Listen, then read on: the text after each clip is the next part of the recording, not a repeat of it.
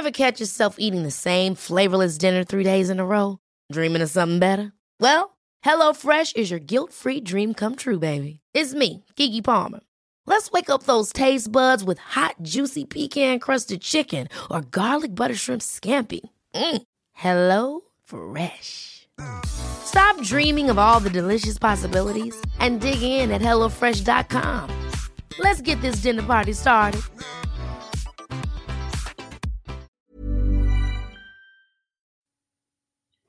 Valentín Martínez Pillet, director del Observatorio Solar Nacional de Estados Unidos. Hola, soy Valentín Martínez Pillet y yo también escucho Coffee Break desde Colorado cuando no puedo dormir. Gracias por todo.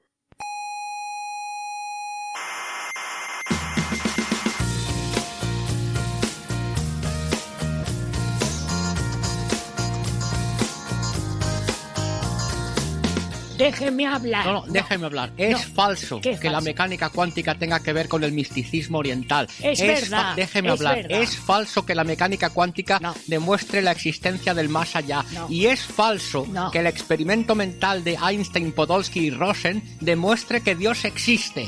Está usted gordo, señor científico. Ostras. Pues me, me deja usted sin argumentos, es verdad, es verdad, tiene razón. Claro, Estoy gordo. claro, Me acaba de desmontar todos mis argumentos. claro.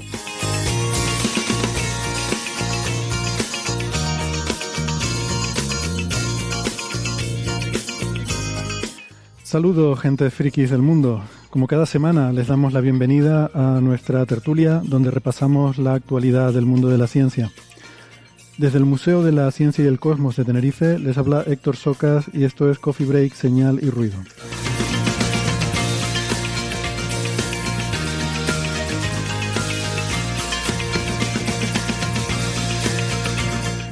Hoy entre los temas que hay sobre la mesa eh, empezamos con uno de interés general porque vamos a hablar sobre los avances en vacunas para la COVID-19 que se van viendo por ahí noticias prometedoras. La sonda Solar Orbiter nos ha enviado los primeros datos y las primeras imágenes de, de su primer perihelio, el primer acercamiento al Sol. Y estos días hemos tenido dos publicaciones de datos de dos cartografiados cosmológicos. Por una parte, tendremos los resultados del el Atacama Cosmology Telescope sobre el fondo cósmico de microondas y por otra parte la colaboración IBOS sobre la estructura de la red cósmica. Y eh, muy interesante porque ambos proyectos tienen cosas que decir sobre el tema de la discusión que hay ahora mismo con esa discrepancia en el parámetro de Hubble.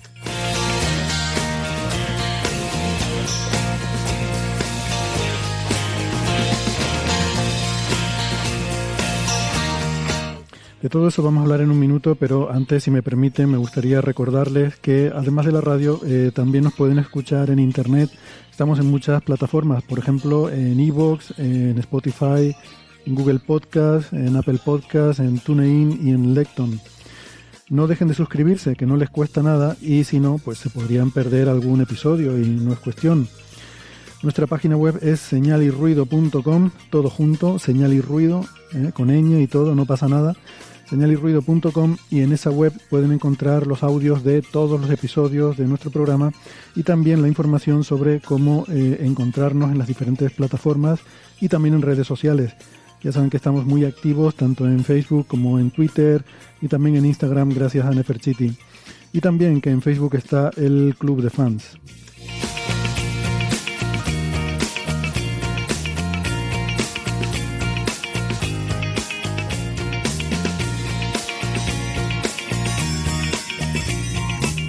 Son más de la radio de toda la vida, nos pueden escuchar en Canarias, en Icoden Daute Radio, Radio ECA y Ondas Yaiza. En Madrid, en Onda Pedriza. En Aragón, en Ebro FM. En Málaga, en Radio Estepona. Y en Argentina estamos en dos emisoras, la FM 99.9 de Mar del Plata y Radio Voces de La Rioja. En radios online nos pueden escuchar en ciencias.com, Onda Bética y la emisora bilingüe, la Spanish Rockshot Radio de Edimburgo, Escocia.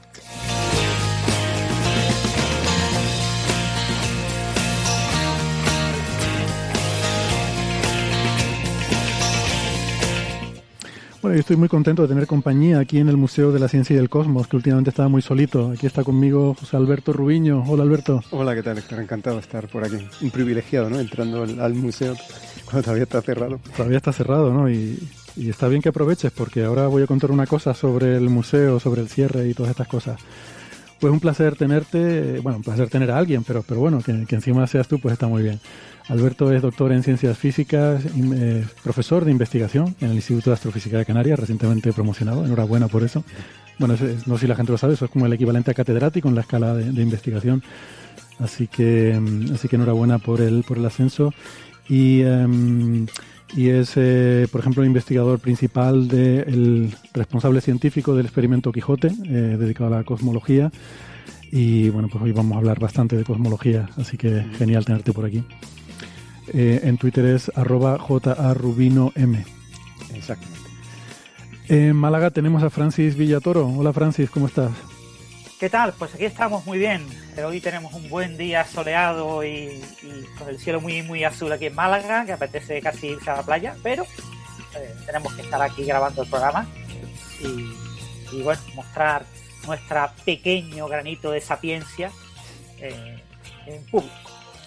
Pues pues te lo agradecemos. Eh, en fin, me sabe mal que no puedes ir a la playa por, por estar aquí con nosotros, pero, pero bueno. No, he de eh. confesar que era broma. Yo no sé hacer bromas para que se note que son bromas. No, yo en realidad no me hace mucha gracia la playa, sobre todo me molesta la arena. Eh, me gusta la playa, pues la arena muy fina, esta que se te cae, te llenas de arena por todos lados, pero se te cae muy fácilmente. Esa sí me gusta, pero la, la arena que tenemos en Málaga, por desgracia, es fundamentalmente arena negra. Es arena eh, extraída del fondo del, mar, porque todas las playas de Málaga, gran parte de la, de la costa de Málaga, del Costa del Sol, son playas ganadas al mar. Entonces eh, hay que rellenarlas todos los años, todos los inviernos el mar se las lleva, las retira, y entonces se crean unos socavones, que hay que, unos barcos vienen y cogen arena del, medio de la bahía, ¿no? A 100 metros así de, de, la orilla, y eh, echan con unas grandes, unos grandes tubos, unas bombas, echan la arena en, la playa y la reconstruyen, ¿no? Entonces es una arena sucia, próxima al barro, eh, eso sí, llena de pequeños conchitas y de pequeñas cosas que son muy interesantes para los mineralólogos, pues los aficionados a los minerales y a la geología y cosas de estas, y a la biología marina, pero que para el que va a disfrutar de la playa, pues es un poquito incómoda. Mm, bueno. Aún así que todos que puedan venir a la Costa del Sol, que vengan, ¿eh? que está muy bien y que se pasa muy bien. No sabía que, en fin, no, conocía eso de, esas playas que había que estarlas reconstruyendo continuamente. Bueno, eh, olvidaba hacer la presentación. Francis es profesor en la Universidad de Málaga, es eh, físico, informático y doctor en matemáticas. Y su, uh, su, su alias en Twitter es arroba emulenews. Em, el mío, por cierto, es arroba hsocasnavarro, que siempre me olvido de decirlo. Bueno, em, eh, antes que nada me enteré ayer de la noticia, ayer no, anteayer, de la noticia de que em, eh, ya está, ya hay fecha y lugar para el próximo festival Starmus eh, y va a ser en Armenia en esta próxima edición. El Starmus 6 será del 6 al 11 de septiembre en, en Armenia y bueno, espero pronto poder dar más información sobre, sobre este tema. Em, ah, preguntabas antes también, ¿no? Por el privilegio de venir al museo cerrado, pues ya, ya queda poco de privilegio, porque esperamos eh, abrir eh, pronto al público. Bueno, ya saben que, que el museo, aunque ha estado cerrado al público por el tema de la pandemia y por el tema de que hay unas normativas muy estrictas para este tipo, hay museos que ya han abierto, pero este tipo de museos que son interactivos, que son de tocar las cosas, pues llevan una, unos requisitos mucho más eh, estrictos. Eh, básicamente no se puede tener al público tocando cosas por ahí, ¿no? Eh, en ese sentido las, las medidas de seguridad son muy muy fuertes, más de lo que serían, por ejemplo, pues para cuando vas a un cajero automático, que tú vas allí, tocas la pantalla y luego viene otra persona y la toca también y se supone que cada uno es responsable de su propia higiene personal. Entonces, en estos casos no es así y eso pues ha hecho que, la cosa sea más complicada y que eh, durante este tiempo pues hemos tenido que estar trabajando muy duro en intentar reinventar un poco todo esto para ver cómo se puede hacer de forma segura y cumpliendo con esos estándares tan estrictos, como digo. Pero la buena noticia es que esperamos abrir el 3 de agosto y será de una forma diferente eh, como se hacía antes, ya no podrá estar la gente libremente eh, explorando a sus anchas, que es lo que nos gusta, sino que tendrá que ser eh, visitas de grupo guiadas, que bueno, es, de momento es un mal menor y pues poco a poco esperamos que según la situación vaya mejorando podamos, podamos ver más cosas, ¿no? Y por supuesto, en fin, actividades culturales, tenemos alguna cosita preparada que espero poderles anunciar pronto que, que me hace mucha ilusión, la verdad. Bueno, y Héctor, ¿vais a continuar haciendo actividades al aire libre ahí en el entorno Sí, la, idea es continuar como eh, esta que tuvimos el viernes pasado con este ciclo de mitología y astronomía, que por cierto la gente quedó muy contenta. Bueno, tú viniste, Alberto. Yo estuve de público y, la charla la recomiendo. Eh, creo que ya la, habéis puesto disponible en el canal. Está en YouTube, sí, desde ayer. Eh, una charla fantástica, fantástica. Se hizo corta y, se aprende muchísimo de, estos dos monstruos de, tienen los dos un nivel cultural tremendo y, y, se aprende un montón se aprende un montón. Yo la disfruté mucho. Me alegro que te gustara, yo, también la disfruté mucho, pero bueno, no tenía ninguna duda, ¿no? O sea, estando María y Belmonte juntos, eh, ya, ya sabemos que de ahí, eh, de ahí puede salir cualquier cosa y la verdad es que estuvo muy, eh, muy bien, creo que a la gente le gustó mucho y, vino mucha gente, prácticamente habíamos puesto un aforo de 150 personas en, en, en, exteriores, ¿no? O sea que con toda la distancia de seguridad y todo eso, pues había era muy amplio el espacio que, que se ocupaba, pero, pero aún así funcionó todo muy bien, la verdad, pues eh, lo dicho, está en YouTube. Pondremos en la referencia en nuestra página web, que ya saben, señalirruido.com, pondremos em, el enlace a esa charla, pero bueno, lo pueden encontrar en el canal de Museos de Tenerife. Em, y bueno, sí, respondiendo a tu pregunta, Francis, la idea es seguir haciendo cosas como esta. Tenemos, lo próximo tenemos previsto un, ciclo de cine al aire libre, también em, aprovechando esa, esa plaza. Y, y bueno, ya digo eh, más cosas que espero poder anunciar pronto que, que me hace mucha ilusión. Em, bueno, cosas que esperamos que se puedan anunciar pronto, eh, por supuesto, son cosas como una vacuna contra la COVID-19. Es algo que hemos estado viendo muchas noticias últimamente en medios de comunicación. Y eh, bueno, pues es un tema que, que quizás, eh, además, desde el punto de vista científico es muy interesante porque hay diferentes.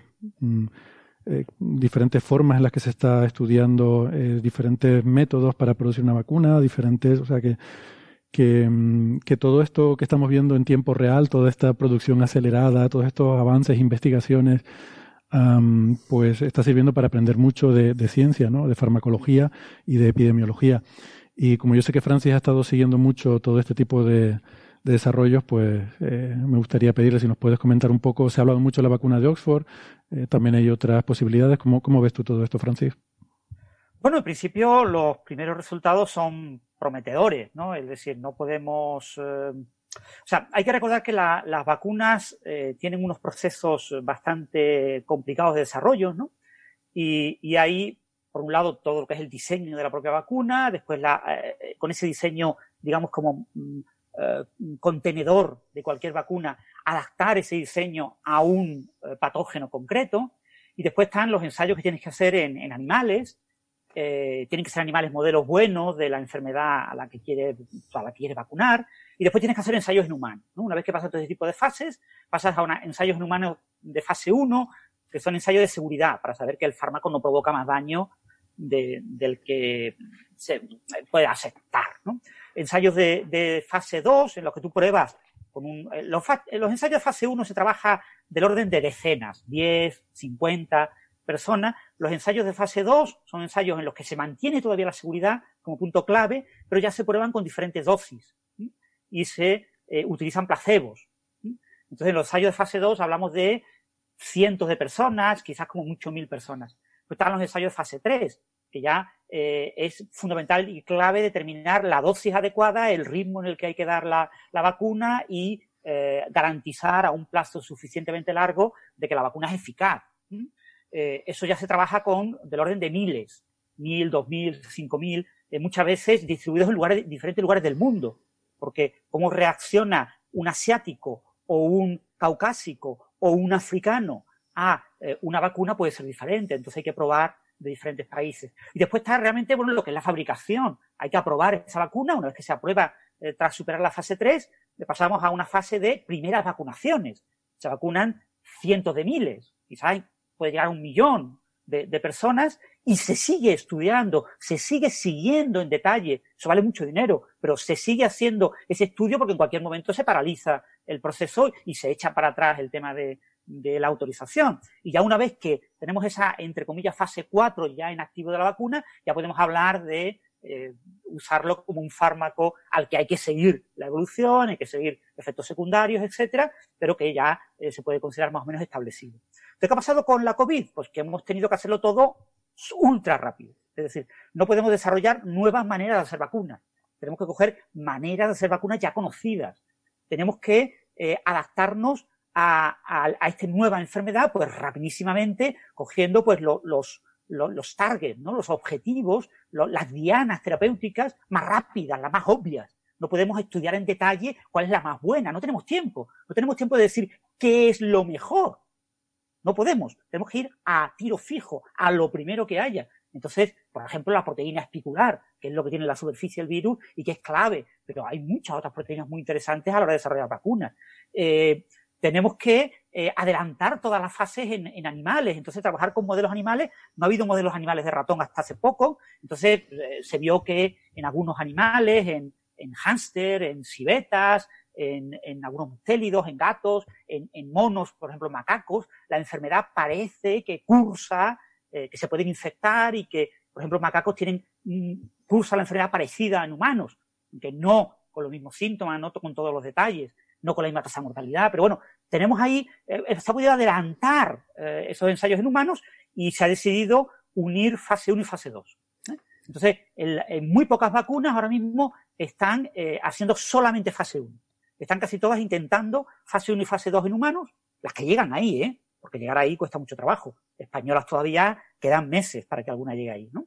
Entonces, en fase 1, fase 2, lo que se están es uniendo ambas fases y en lugar de decir voy a probar en, decenas de eh, sujetos, pues eh, planifico la fase 1, fase 2, en decir, bueno, los primeros 15 días cojo un primer grupo de sujetos, de decenas de sujetos, si veo que ninguno tiene grandes problemas, ya rápidamente incorporo más sujetos y rápidamente meto y acabo teniendo como mil o quinientos o mil eh, sujetos. ¿no? Y entonces lo que se están publicando ahora son los primeros resultados de fase 1, fase 2. Fase 1, fase 2 normalmente solía tardar más, pero ahora mismo se está reduciendo a un mínimo de unos dos meses. Estamos hablando de unos 60 días. Entonces estamos teniendo resultados a 60 días vista. ¿vale? 60 días tiene que ser más de una semana, 15 días, porque es cuando realmente el sistema inmune eh, eh, es lento, ¿vale? El sistema inmune no reacciona muy rápido. Y cuando metemos una vacuna estamos metiendo eh, virus que tienen la tasa de replicación, la posibilidad de replicarse rápidamente y generar muchísimos virus en nuestras propias células, por supuesto destruyéndolas y provocando daño, eso lo tienen completamente capado.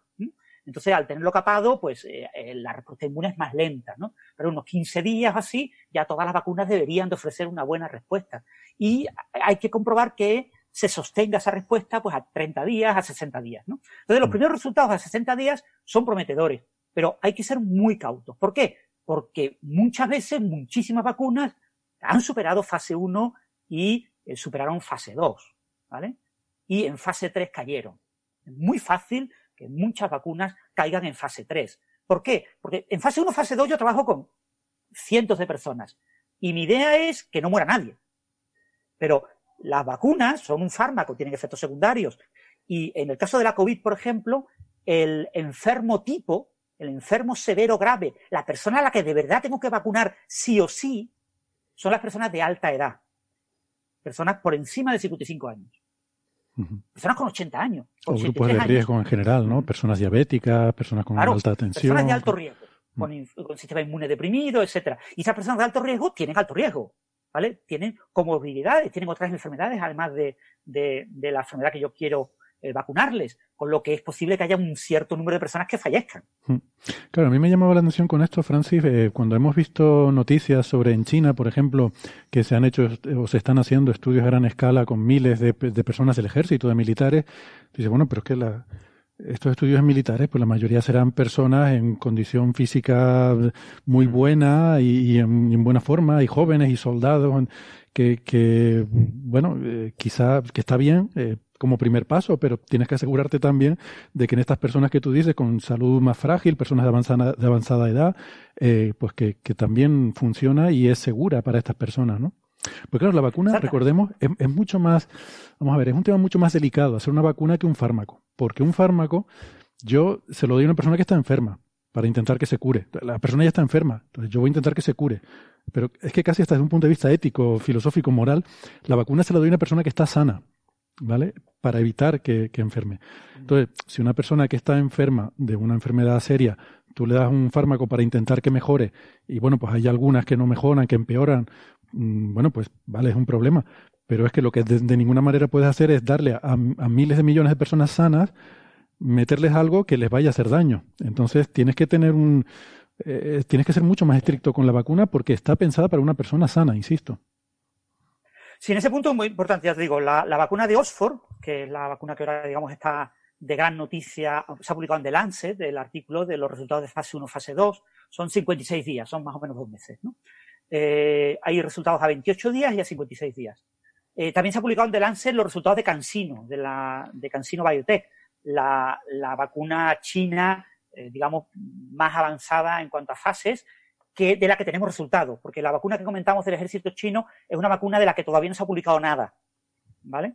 Y se supone que es una vacuna cuya prioridad va a ser salvar a los chinos. O sea, que al gobierno chino no le interesa publicar más de la cuenta antes de tiempo porque es para ellos no es para el resto del mundo. Sin embargo, el resto de las vacunas sí pretenden tener un cierto componente comercial, ¿no? Y después también la, vacuna moderna hace poco publicó también resultados. Los tres resultados, los de Moderna, eh, los de la vacuna de Oxford, que en realidad es de AstraZeneca, que es la compañía que lo fabrica, y eh, los de CanSino son muy parecidos en cuanto a que son ensayos de más o menos mismo tipo y más o menos han tenido una población muy parecida. El, estudio de la vacuna de Oxford, la AZD 1222, que es el nombre, digamos, oficial de la empresa, AZ por AstraZeneca, que es el nombre de la empresa. Eh, esto lo, lidera el estudio a nivel científico el Instituto Jenner de la Universidad de Oxford, ¿no? Por eso se habla de la vacuna de Oxford, ¿no? Pero en realidad, a nivel comercial, será la vacuna de AstraZeneca, eh, AstraZeneca ha subido mucho en bolsa, eh, pero hay que recordar que cuando se anunció este artículo en The Lancet subió como un 10%, pero que volvió a bajar, bajó como casi un 10% eh, pocos días después, cuando realmente se publicó el artículo. Han hecho un estudio con sujetos de entre 18 y 55 años. El máximo ha sido 55 años. No han tenido en cuenta sujetos de mayor edad. Recuerda que es muy, muy importante en fase 1 y fase 2, entre comillas, engañar. Porque hay que, no puede fallecer nada. Nadie. Nadie puede tener problemas. Porque te lo cortan radicalmente. Tú en fase 3 sí te puedes permitir un cierto porcentaje de fallecimiento pero en fase 1, fase 2 no te lo puedes permitir. Entonces eso engaña un poco el resultado. Por otro lado, de estos 1077 sujetos, esta vacuna, bueno, es una vacuna vehiculada por un adenovirus de chimpancé que provoca en chimpancés algo parecido a un resfriado. Son síntomas leves, puede tener un poquito de fiebre, puede tener un poquito de malestar, etcétera. Eh, ¿Qué ha producido en los humanos? El 70% de los que han tomado la vacuna eh, la vacuna se ha contrastado con un placebo. Eh, de esos 1077, como la mitad, 500 y pico, han recibido la vacuna y otros 500 han recibido un placebo, que era otra vacuna, una vacuna de la meningitis. Una vacuna de la meningitis que ya está aprobada, que ya es estándar y que tiene algunos síntomas secundarios. En cuanto a síntomas secundarios, la vacuna de la meningitis, que ya lleva varios años, no ha dado eh, prácticamente problemas en casi ningún el paciente, lo que pasa es que sí ha habido un paciente muy grave, ¿eh? que se ha puesto muy grave, pero con la de la meningitis. Pero con los que han tenido la, nueva vacuna, eh, la mayoría, el 70%, ha tenido fiebre, ha tenido malestar general, ha tenido síntomas de un resfriado. Claro, eso con paracetamol y se, les cura, ¿vale? O sea, que decir que no les ha pasado nada grave, ¿vale? Pero mm, que han, que han tenido síntomas, ¿eh? que han tenido problemillas, ¿no? Eh, la, compañía CanSino, la compañía china, la CanSino Biotech, eh, lo que han hecho es utilizar un adenovirus que ya se había utilizado para otras vacunas y gran parte de la población que han vacunado, ellos han vacunado a personas entre 18 y 83 años. Lo que pasa es que la mayoría de la gente, la, mediana de edad, rondaba los 60 años. ¿vale? Pero aún así, o sea, la mayoría de la gente era menor de 60 años, como la mitad de la gente pero la otra mitad eran gente de mayor edad. Muchos de ellos ya habían sido vacunados con un virus muy parecido, esto también es un adenovirus, pero es un adenovirus humano, eh, y se ha utilizado para otras vacunas, con lo que ya había gente que tenía anticuerpos para ese virus. O sea, el virus que vehicula la vacuna china de Cansino eh, es un virus que se ha utilizado para otras vacunas y por lo tanto hay gente que fue vacunado con vacunas que ya tenían ese adenovirus, con lo que hubo también respuestas inmunes a ese adenovirus y bueno, más o menos eh, no ha habido muchos problemas, ¿no? y ha funcionado, pero eh, grosso modo ha funcionado de manera muy parecida. O sea, ha habido un cierto porcentaje de gente que ha tenido algunos síntomas y ha habido una eficacia más o menos parecida. Estas tres vacunas eh, están dando resultados muy parecidos en cuanto a que producen eh, respuesta en linfocitos T, en linfocitos T. El linfocito T es la respuesta que ahora está de moda y todo el mundo quiere tener respuesta en linfocito T porque a priori es la más duradera. En los sarbecovirus, en los virus tipo SARS, como el SARS que provocó la enfermedad de 2000, eh, entre 2002 y 2003, y este nuevo virus, que, coronavirus que provoca la COVID-19, eh, son sarbecovirus, eh, son virus que, bueno, son, muy parecidos y por lo tanto muy parecidos del orden del 80%. ¿vale? O sea, lo que se sabe de SARS se puede extrapolar a la COVID-19. ¿Qué problema tenemos? Es que SARS duró muy poco tiempo, porque fue como entre noviembre y abril noviembre de 2002, abril de 2003. Bueno, problema, problema entre comillas, menos mal, porque era bastante más letal que el, que el actual. Claro, pero no, tengo estudios a largo plazo. No te puedo decir qué pasa con SARS eh, a cinco años vista. Sí, sí, sí, te, entiendo, pero, pero digo que, bueno, que menos mal porque, porque esa sí que era una enfermedad con una letalidad muy alta. Sí, tenía, contagiaba menos, eh, se controlaba más fácil porque daba los síntomas mucho más pronto, no contagiaba asintomáticamente o presintomáticamente, tenía sus ventajas y tenía sus inconvenientes. ¿no? Mm. Y, y, bueno, algunas de estas vacunas son vacunas que ya se plantearon para SARS y para MERS. MERS es una enfermedad diferente porque es otra familia de coronavirus son parecidos pero menos parecidos, son como el 50% de parecido a nivel genético. Y MERS sí ha dado varios rebrotes, eh, MERS empezó en 2013, quiero recordar, y ha habido rebrotes casi todos los años. De hecho, este año se esperaba rebrote de MERS, ¿no? Lo que pasa es que eso está en otro sitio, está ahí en Oriente Medio y tiene otro tipo de características, ¿no? Entonces, eh, lo que ¿Cuánto, perdona, ¿Cuánto decías que era el parecido entre SARS-1 y SARS-2? ¿Dijiste 80%? El orden del 80% por ahí. De ese orden, no recuerdo la cifra, 75, 80%, de ese orden. El parecido entre el famoso coronavirus de, murciélago, el BAT RAT 13, eh, creo que era, se llamaba, eh, o BAT RAT 3, era del 96, 97%. El parecido con los trozos del pangolín, repito, no hemos secuenciado ningún pangolín completo. Pero mm. con los trozos, porque de hecho hace poco estuve viendo una charla de un especialista en coronavirus que estaba mostrando cómo buscar por internet eh, genomas completos y buscó el genoma completo del pangolín y no, se lo, no lo encontró. Una, charla en YouTube ya estaba grabada, ¿no? Lo busca, no lo encuentra. ¿Dónde está? Debe buscarlo. Se tiró como cinco minutos buscando una cosa que no existe. O sea, no existe el genoma completo del coronavirus de pangolín, porque no ha sido reconstruido, ha sido reconstruido a trozos y tenemos una serie de huecos y no tenemos un, genoma completo. Pero bueno, de los huecos que tenemos, de los huecos que tenemos, se parece del orden del 90 y poco por ciento, 90, 92 por ciento. Hay trocitos que se parecen más y trocitos que se parecen menos, pero es que hay grandes huecos que no tenemos. Pero bueno, en cualquier caso, volviendo al tema de las vacunas. Eh, lo que nos dicen los estudios de SARS es que eh, había generación de anticuerpos contra SARS en humanos que habían padecido la enfermedad durante meses y, se estimaba, se estimaba por la, concentración, la cantidad de anticuerpos generados, que podían ser entre dos y tres años de inmunidad por anticuerpos.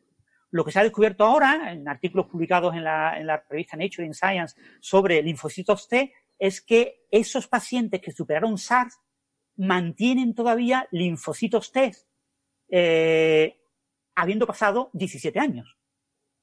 Eso es una gran noticia para el tema de vacunas. Una gran noticia porque si para SARS, para SARS-1, eh, SARS-CoV-1, tengo linfocitos T que se mantienen hasta 17 años, para SARS-CoV-2 también deberían de mantenerse esos linfocitos al menos durante unos cuantos años. No te digo 17, pero por unos 15 o 13, pero no espera que duren un año. Sin embargo, los anticuerpos sí esperamos que tengan una vida mucho más limitada. ¿Vale? Mm. O sea, esas pruebas que hay, las pruebas IgM, IgG, ¿no? Los, famosos IgG que te parece que dicen han superado, has superado la COVID-19 si los tienes. Esos anticuerpos tienen una vida relativamente corta, bajan, eh, su concentración baja muy rápido y, en meses eh, tienes niveles muy bajos que lo hacen indetectables, ¿no? Entonces, mm, y claro, después la respuesta inmune a una reinfección, pues es mucho más moderada. Pero si vengo con linfocitos T, parece que eh, hay garantías de que dure tiempo. Y lo que han mostrado estas tres vacunas eh, en los ensayos de tipo 1-2 es que las tres generan una buena respuesta de, de linfocitos T. Vamos a recordar cuáles son esas tres ¿eh? vacunas, la de eh, esta de Oxford, la de, la de Moderna, China, en China y la Moderna, la americana. Y la Moderna en Estados Unidos, ¿no? Esas son las tres así que le estamos haciendo la pista y las tres estimulan la producción de estos linfocitos T. Claro, las, tres son, digamos, las tres que han superado y han publicado en una buena revista los resultados de ensayo 1-2. Hmm. Hay otras vacunas que han publicado los resultados de ensayo 1. Eh, hay que tener en cuenta que eh, estas tres eh, vacunas eran vacunas en las que, digamos, se lleva trabajando mucho tiempo, ¿vale? Que no es una cosa que salga de repente. O sea, estas empresas habían trabajado ya para vacunas de, de, otros coronavirus, en concreto MERS era el más relevante, entonces había un trabajo previo de varios años que ha permitido hacerlo todo muy rápido.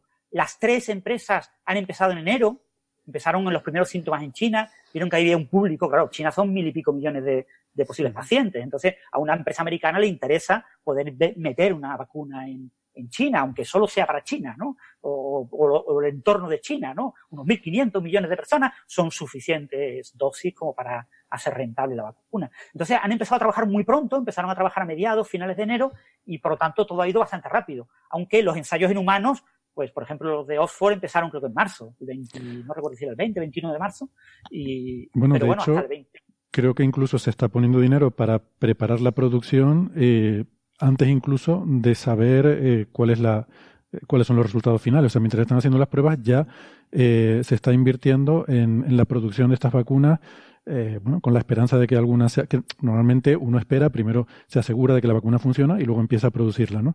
Aquí, pues por el tema de la situación de urgencia que hay, y además creo que los gobiernos lo están, por ejemplo, sé que el de Estados Unidos está financiándole a las farmacéuticas eh, esa, esa producción adelantada para decir, bueno, si al final esto no funciona, pues todo esto habrá que tirarlo, pero si funciona ya lo tenemos hecho, ¿no? Bueno, y, los gobiernos están pagando, por ejemplo, la, la, vacuna de Oxford, la de AstraZeneca, el gobierno americano le ha comprado 100 millones de dosis.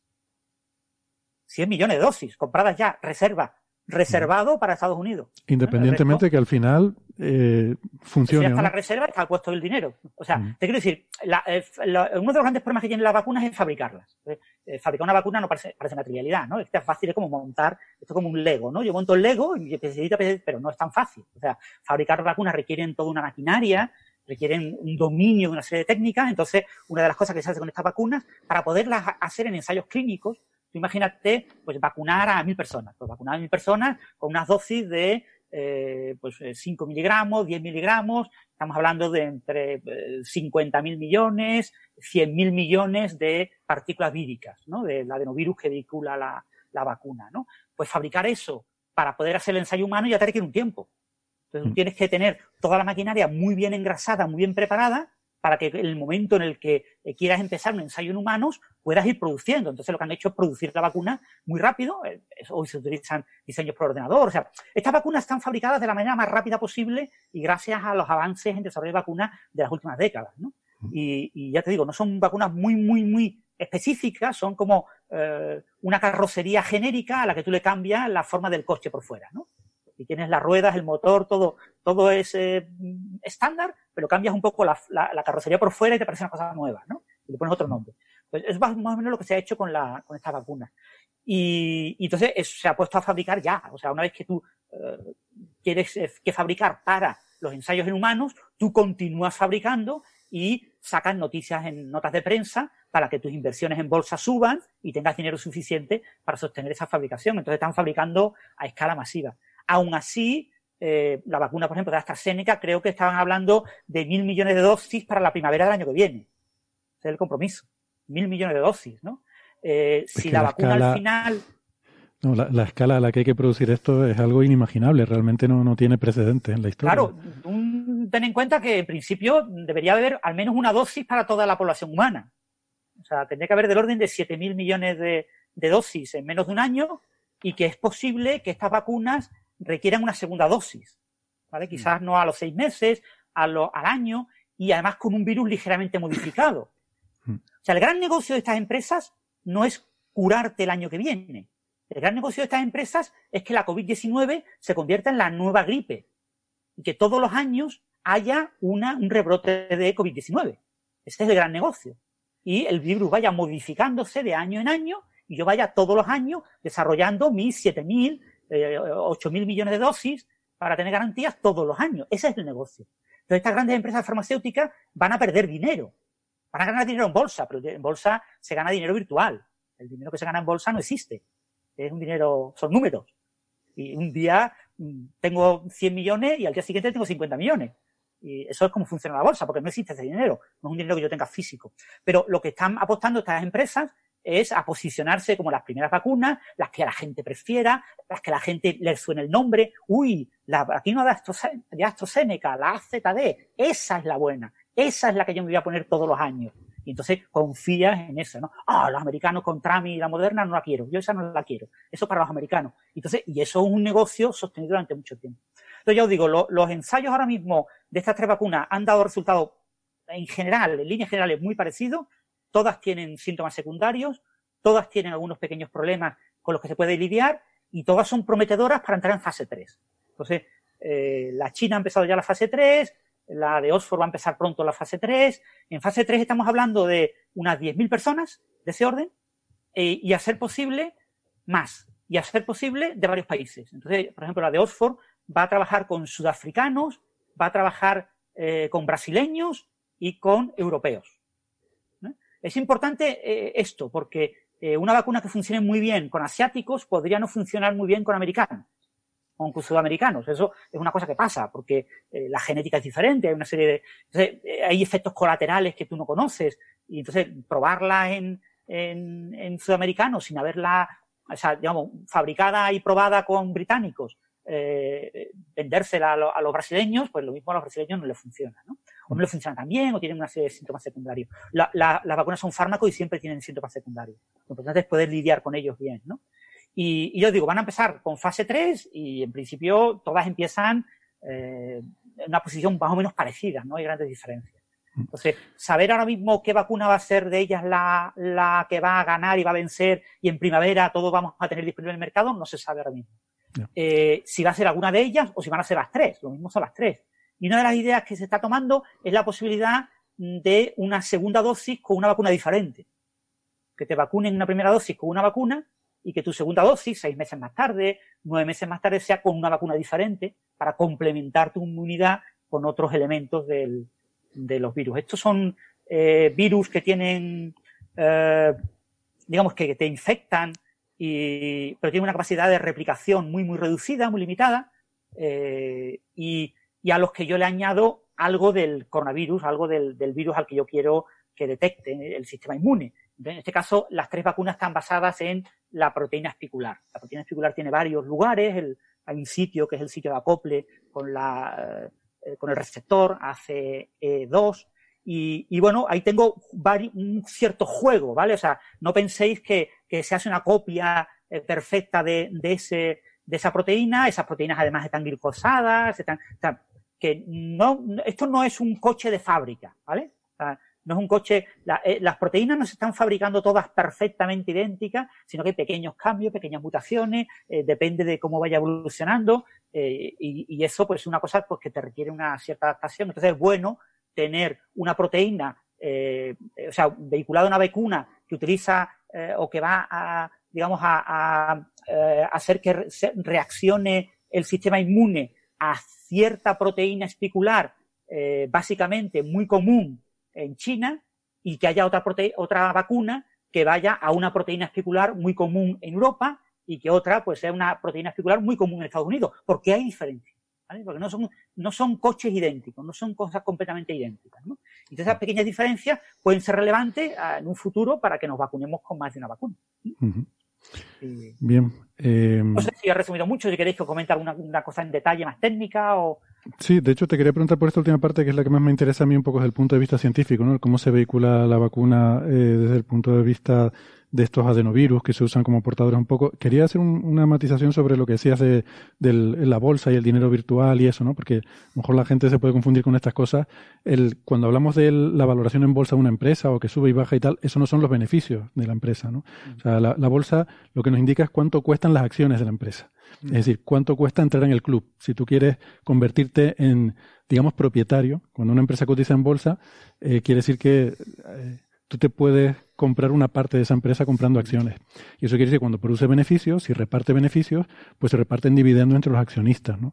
Es como, no sé, un bar, si queremos tener un ejemplo más casero, un bar que no tiene un dueño, sino que se, tú puedes eh, comprar una parte de, de, ese bar comprando acciones y entonces los beneficios del bar dependen del negocio que haga el bar, de cuánto de cuántas cervezas venda.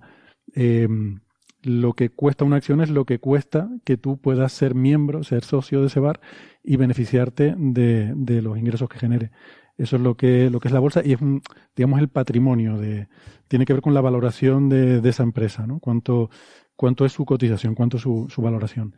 Sí, el eh, punto clave, Héctor, el punto clave es que si yo necesito una inyección rápida de dinero, como pasa en ese tipo de procesos, eh, los bancos confían en mí en función de mi valoración en bolsa. Si yo tengo una valoración en bolsa muy alta, el banco me prestará mucho más dinero cuando yo se lo pide ahora, porque yo lo necesito ahora para fabricar eh, esto, que si tengo una valoración más baja. Entonces, la, la, el nivel de, de las acciones influye en la confianza que yo genero a los que de verdad me dan dinero, que son los bancos. Sí, eso, bueno, depende también de tu endeudamiento actual y esas cosas, ¿no? Es como una persona. Tú tienes un patrimonio, pero también el banco también mira qué otros préstamos tienes y qué deudas tienes, ¿no? Eh, tu capacidad de pagar. Y muchas veces depende más de la derivada de la cotización que de la propia cotización. ¿no? Tú tienes una cotización muy alta, pero su derivada es negativa, estás bajando rápidamente, entonces eso no, no es un buen indicador, ¿no? Mientras que, aunque sea baja, si está subiendo rápidamente, como están subiendo todas estas eh, empresas que están trabajando en estas vacunas, pues seguramente mucha gente quiere, quiere poner ahí. Pero... Un punto importante, que las vacunas estas, que, que, estas tres vacunas de las que estamos hablando, son vacunas eh, de, con una, digamos, filosofía, con una manera de, de ser diseñadas que nunca ha funcionado. ¿Vale? O sea, eh, el, el, los tres son eh, procesos de, de I más D, son eh, relativamente recientes, de hace menos de cinco años, y no tienen ninguna vacuna que use exactamente la misma manera de, de eh, digamos así, activar el sistema inmune y buscar esa respuesta inmune eh, que haya funcionado. Entonces, eso, eso es lo que te quería preguntar. O sea, esto funciona con un adenovirus, que es un virus conocido y relativamente inocuo, que lo que hace es que ese virus modifica nuestras células para producir que el, el antígeno al que se pretende atacar? Bueno, el, el, adenovirus es un virus que te infecta. Eh, eh, la, la, vacuna de Cansino y la de Oxford utilizan adenovirus, la de Moderna utiliza unas cápsulas víricas que son diferentes, no, no es un virus concreto. Entonces yo cojo un virus que infecta a humanos, yo sé que infecta a humanos bien, eh, los adenovirus se han utilizado mucho para meter vacunas. ¿eh? La mayor parte de las vacunas se suelen meter con adenovirus, pues son virus que provocan síntomas muy leves, parecidos a un resfriado, entonces, eh, yo cambio el código genético de ese adenovirus para reducir su eh, capacidad de infectar. Entonces, básicamente los adenovirus tienen unas, unas eh, proteínas eh, que son replicasas que le ayudan, porque claro, el adenovirus mete, el, el virus mete su código genético, su ARN, eh, sí. dentro de la célula, la célula lo ve y dice, qué maravilla, qué, ADN más bueno, más novedoso, más guapo, más maravilloso, lo voy a replicar. Y se pone a replicarlo. Pero es que además el, el, eh, de las primeras cosas que replica del virus son proteínas que se encargan de replicar. Son proteínas que favorecen una replicación excesiva, mucho mayor de lo que haría la célula sola. ¿no? Entonces, yo esas proteínas se las quito al adenovirus.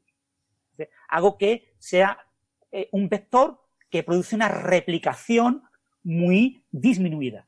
¿eh? O sea, no se anula, tú no puedes anular la replicación porque siempre que metas el ARN, eh, la, la, maquinaria celular no va a saber distinguir entre el ARN que viene del virus y el ARN propio. Muy, y, aparte quieres que, que, se replique algo para que genere claro. esa respuesta que tú quieres hacer, si no, no haría nada. Una cierta respuesta inmune, exactamente. Entonces, eh, lo que tú haces también con los adenovirus es ponerles en la, tiene membrana, ponerles en la superficie eh, algunas proteínas que puedan ver los linfocitos fuera de la célula. Porque eh, gran parte de las proteínas del coronavirus y de, muchos virus están dentro de su ARN, son proteínas que solo son visibles, eh, digamos, está solo el código genético, es decir, el ARN, el, virus es como una especie de bolsa que contiene unas proteínas en su superficie y que tiene un código genético, eh, ácidos nucleicos en el interior. Entonces, las proteínas de la superficie es lo único visible del virus.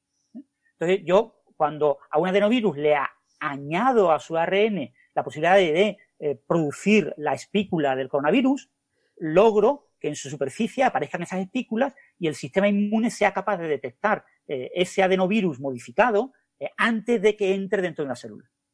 Porque el sistema inmune muchas veces responde de manera retrasada porque espera que la célula muera. O sea, la célula es infectada por, lo, por los virus, los virus se replican, consiguen dominar la máquina de, funcionamiento celular y la célula se convierte en una fábrica de virus y se dedica solamente a replicar virus de manera desaforada hasta que se activan una serie de mecanismos que dicen, esta célula no está haciéndolo bien, esta célula se está descontrolando. Vamos a generar una apoptosis, la, la célula se muere, se suicida, se abre su membrana y esos virus salen fuera y pueden infectar otras células.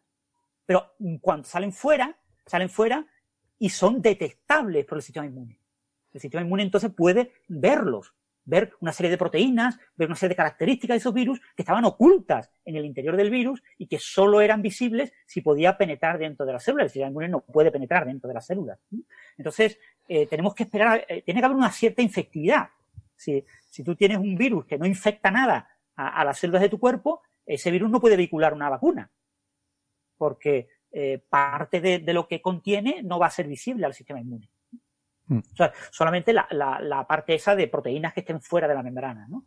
Eh, y bueno, estos adenovirus pues, son muy conocidos. Son, eh, hay, hay muchos tipos el, y, y, generan, ya te digo, infectan a células humanas con relativa calidad como para poder mm, incorporar a esos adenovirus una serie de proteínas que pueda detectar el sistema inmune y reconocerlo. ¿no? Mm.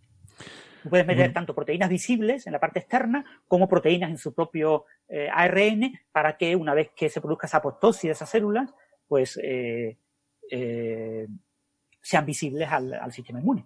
Muy bien. Pues, pues nada, no sé si quieren comentar algo más, eh, tienes alguna duda. Yo no soy experto, eh, que, todo el mundo sepa que yo estas cosas las, estudio porque me apasiona aprender de este tipo de temas, pero que yo esto no lo he estudiado en mi carrera.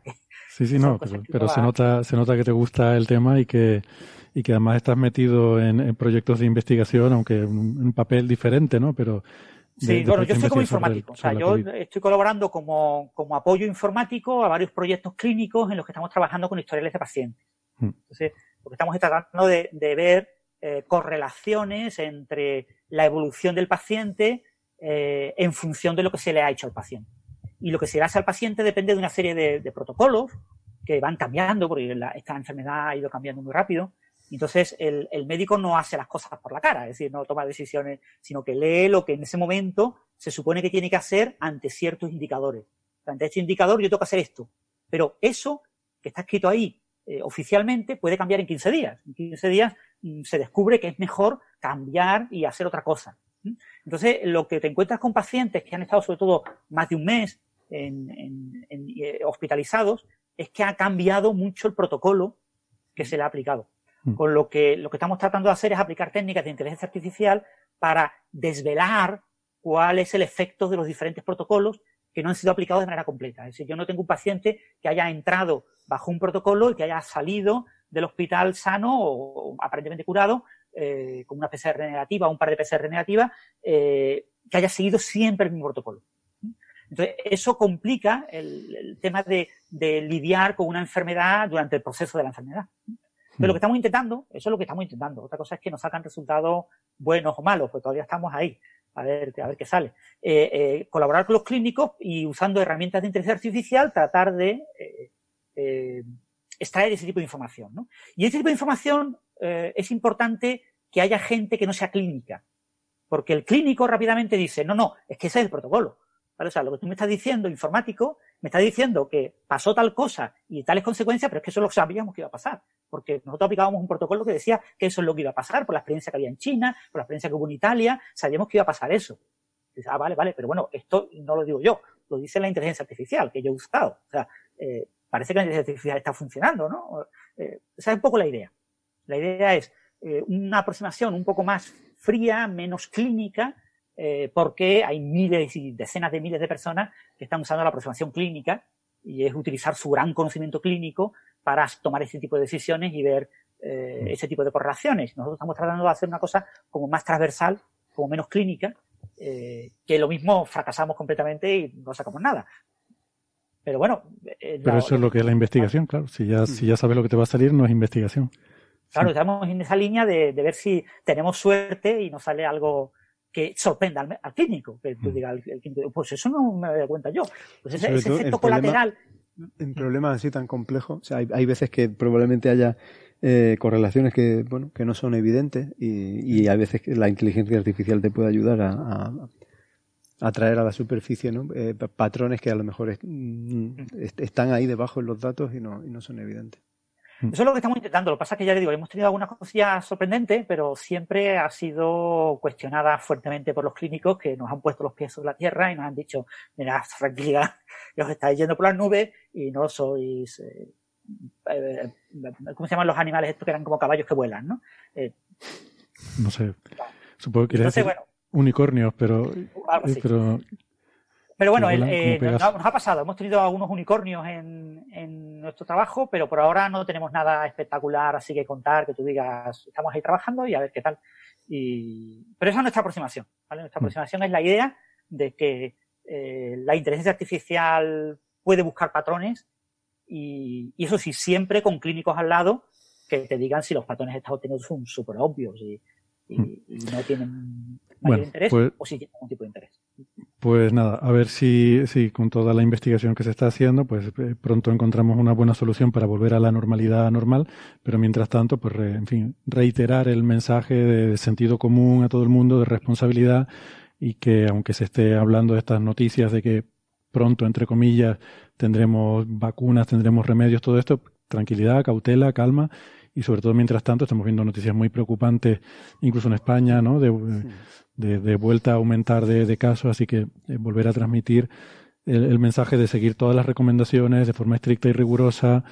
Em, y, realmente tampoco son tantas cosas, son, son cosas muy básicas. Intentar evitar em, situaciones de, reuniones sociales en la medida de lo posible, eh, siempre el uso de la mascarilla, distanciamiento social, en fin, lo, de siempre, ¿no? Higiene de las manos y, em, en fin, volver a insistir en eso, que parece que a veces vemos, yo, tampoco soy muy partidario, la verdad, de darle importancia a estas, estas, estos disparates que vemos a veces en los medios de comunicación, porque parece que da una sensación de que está todo perdido, eh, la gente no se comporta, y a lo mejor son casos muy puntuales y casos muy aislados y no no conviene enviar el mensaje tan negativo de que todo es un desastre, ¿no? O sea, tenemos que, si hacemos las cosas bien, se obtienen buenos resultados, ¿no? Y tenemos que seguir haciendo las cosas bien a pesar de que haya quien no lo haga y, confiar en que, o, quizás confiar o quizás obligarlos a, la gente y a todo el mundo a hacer las cosas bien, ¿no?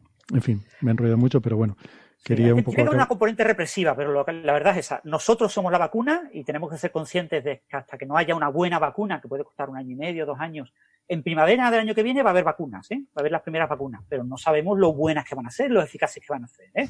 O sea, pero bueno, van a ser una pequeña eh, esperanza, pero no van a ser la solución. La solución va a llegar más, más tarde. ¿no? Mientras tanto, nosotros somos la vacuna y hay que recordar que España ha sido de los países en los que mejor han funcionado las medidas de confinamiento. En España ha habido momentos en los que estábamos muy, muy descontrolados.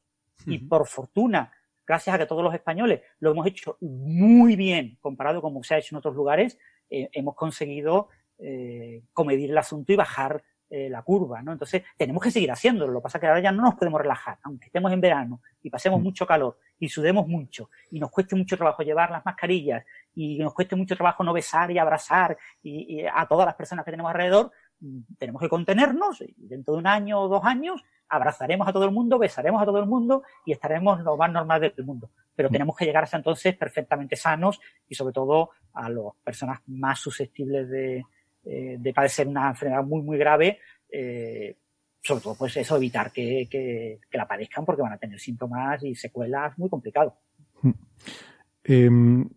Yo quiero en el mensaje de que luego cuando llegue la vacuna se tardarán meses en que esté disponible a todo el mundo. O sea, esto irá por partes. Habrá personas que se vacunarán antes. Luego vendrá también el problema que habría que irlo pensando de cuál es la forma óptima de hacer esto. Eh, porque, bueno, parece bastante claro que primero tendrán que ser los sanitarios. Luego hay una dicotomía ahí. ¿Empiezas vacunando a las personas más vulnerables o empiezas vacunando a las personas más transmisoras? ¿no? Porque, por ejemplo, parece que eh, gran parte de la transmisión ocurre en entornos de gente joven, eh, reuniéndose. ¿Conviene más vacunar a la gente joven antes o a la gente vulnerable antes? Por ejemplo, esa es una pregunta que habrá que, habrá que responderla bien. Es decir, haciendo números y, mirando datos y estadísticas y no simplemente tomando una decisión de, en fin, basada en, en, opiniones o, en lo que a uno le pueda parecer más o menos sensato, ¿no?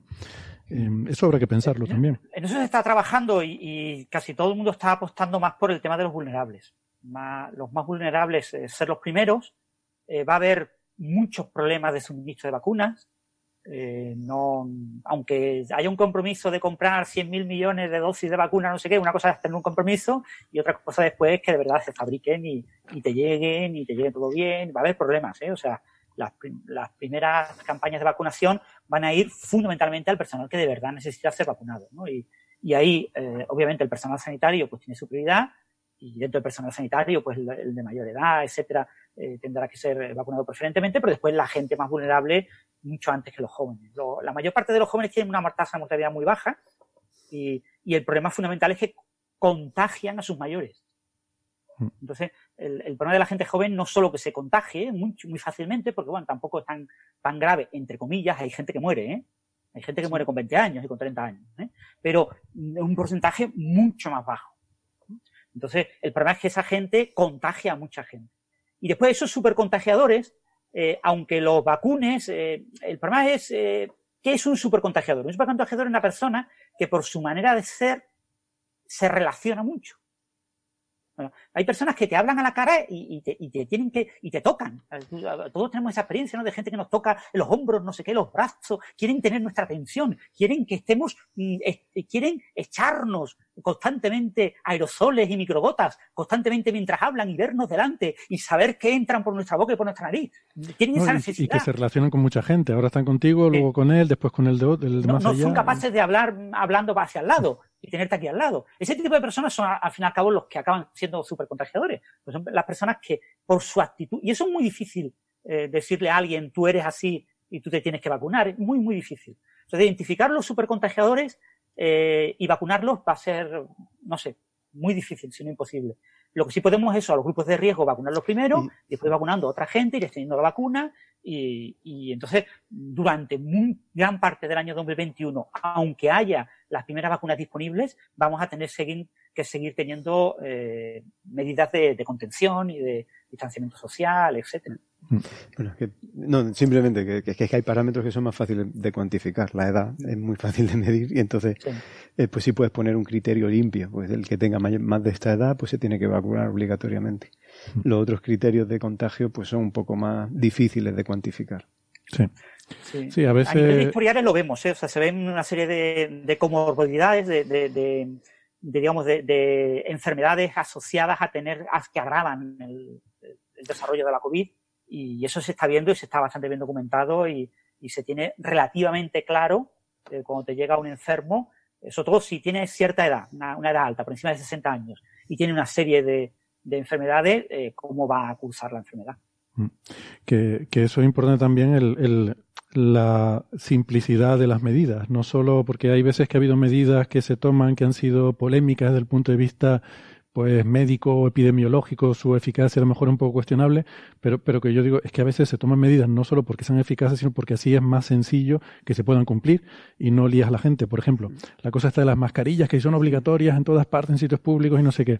Y eh, claro, yo he estado viendo a, muchos expertos diciendo, bueno, pero eso realmente no hace mucha diferencia. Si realmente estás en un sitio abierto y estás lejos, pues no hace mucha diferencia y tal. Pero luego he oído también a gente diciendo, pero es que es muy complicado para un policía municipal decirle que esté sancionando o no sancionando gente, o advirtiendo o no advirtiendo, dependiendo si están más cerca o más lejos, le pones en un problema, porque vas a llamar la atención a alguien y te dice, no, no, pero mira, estoy a metro y medio, y ya tienes que estar ahí con el metro yendo es más sencillo adoptar una medida y decir, hay que llevar la mascarilla y punto. Y es más fácil de cumplir, ¿no? O sea, que a veces no es solo la cuestión científica, sino también el tema social de cómo poder hacer cumplir eh, esas, esas medidas. Bueno, mm, la verdad que llevamos casi una hora de programa de Coffee Break. Con el breve. exacto. Y no hemos hablado nada de, ni de astrofísica, ni del espacio, ni de inteligencia artificial, ni de todas estas cosas. esto, parece...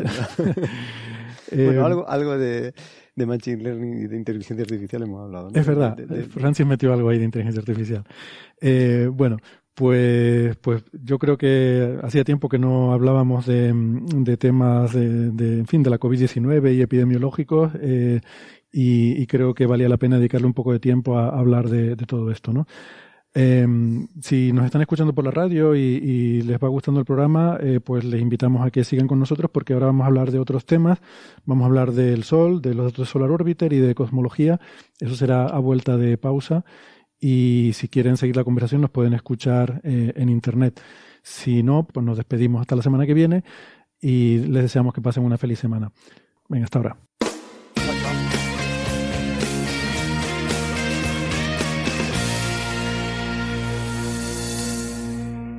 Muy bien, gracias por seguir con nosotros. Eh, vamos a pasar al segundo tema que tenemos para hoy, que son esas imágenes que nos han llegado de la sonda Solar Orbiter, la sonda de la Agencia Espacial Europea. ¿Han visto las imágenes? La verdad es que sí, son espectaculares. Obviamente estas cosas, pues, eh, tienes que entender bien la física para saber lo que estás viendo, pero en cualquier caso son imágenes muy bonitas y con unas animaciones y con una resolución, por lo que parece las imágenes más cercanas de la superficie del Sol que hemos tenido hasta ahora. Y estas imágenes de la Solar Orbiter eh, probablemente prometen eh, suficientes cosas nuevas y eh, difíciles de entender como para que gente como tú, Héctor, esté muchos años trabajando con ellas, ¿no? Porque se ven muchas cosas de detalle que, que probablemente habrá que confrontar con simulaciones y para entenderlas en detalle. Yo digo, yo lo que he visto fundamentalmente han sido las imágenes, que me han parecido muy bonitas, eh, y, lo que pasa con este tipo de imágenes es que, aparte de la propia belleza artística que puedan tener las imágenes, eh, lo, realmente bonito y maravilloso es entender y explicar qué ocurre. Y lo que sí veo es que hay muchas cosas de detalle que probablemente va a costar muchos años entender, no, no mm. parecen fáciles eh, con las ideas genéricas que tengo yo sobre lo que yo había leído previamente sobre la dinámica de la superficie solar, ¿no, Héctor? Sí, eh, es exactamente eh, lo que tú dices, ¿no? Em, yo, la verdad que no estoy eh, involucrado en, ningún aspecto de la misión, ni tampoco los compañeros aquí del IACER, que, bueno, es un poco una pena, pero, pero bueno, seguro que podremos ver los datos y trabajar con ellos. Eh, estas cosas normalmente hay gente que lleva años trabajando y, peleándose y desarrollando instrumentos y, eh, y dedicándole mucho tiempo a esto y, son normalmente los que en las primeras fases pues le sacan el, el, partido a los datos que se obtienen, ¿no? Y luego ya pues poco a poco ya se va colaborando con más gente, se van abriendo más las cosas. Bueno, los datos en general eh, se publican, ¿no? Las agencias espaciales, sobre todo la NASA, inmediatamente publica todos los datos y cualquiera puede trabajar con ellos. Eh, pero bueno, en cualquier caso, creo que la, diferencia es que sean primero los colegas que, además son los que conocen el instrumento y realmente eh, la forma de sacar partido de esto es colaborando con la gente que ha hecho los instrumentos, ¿no? Porque aquí, bueno, pasa como en muchas misiones, ¿no?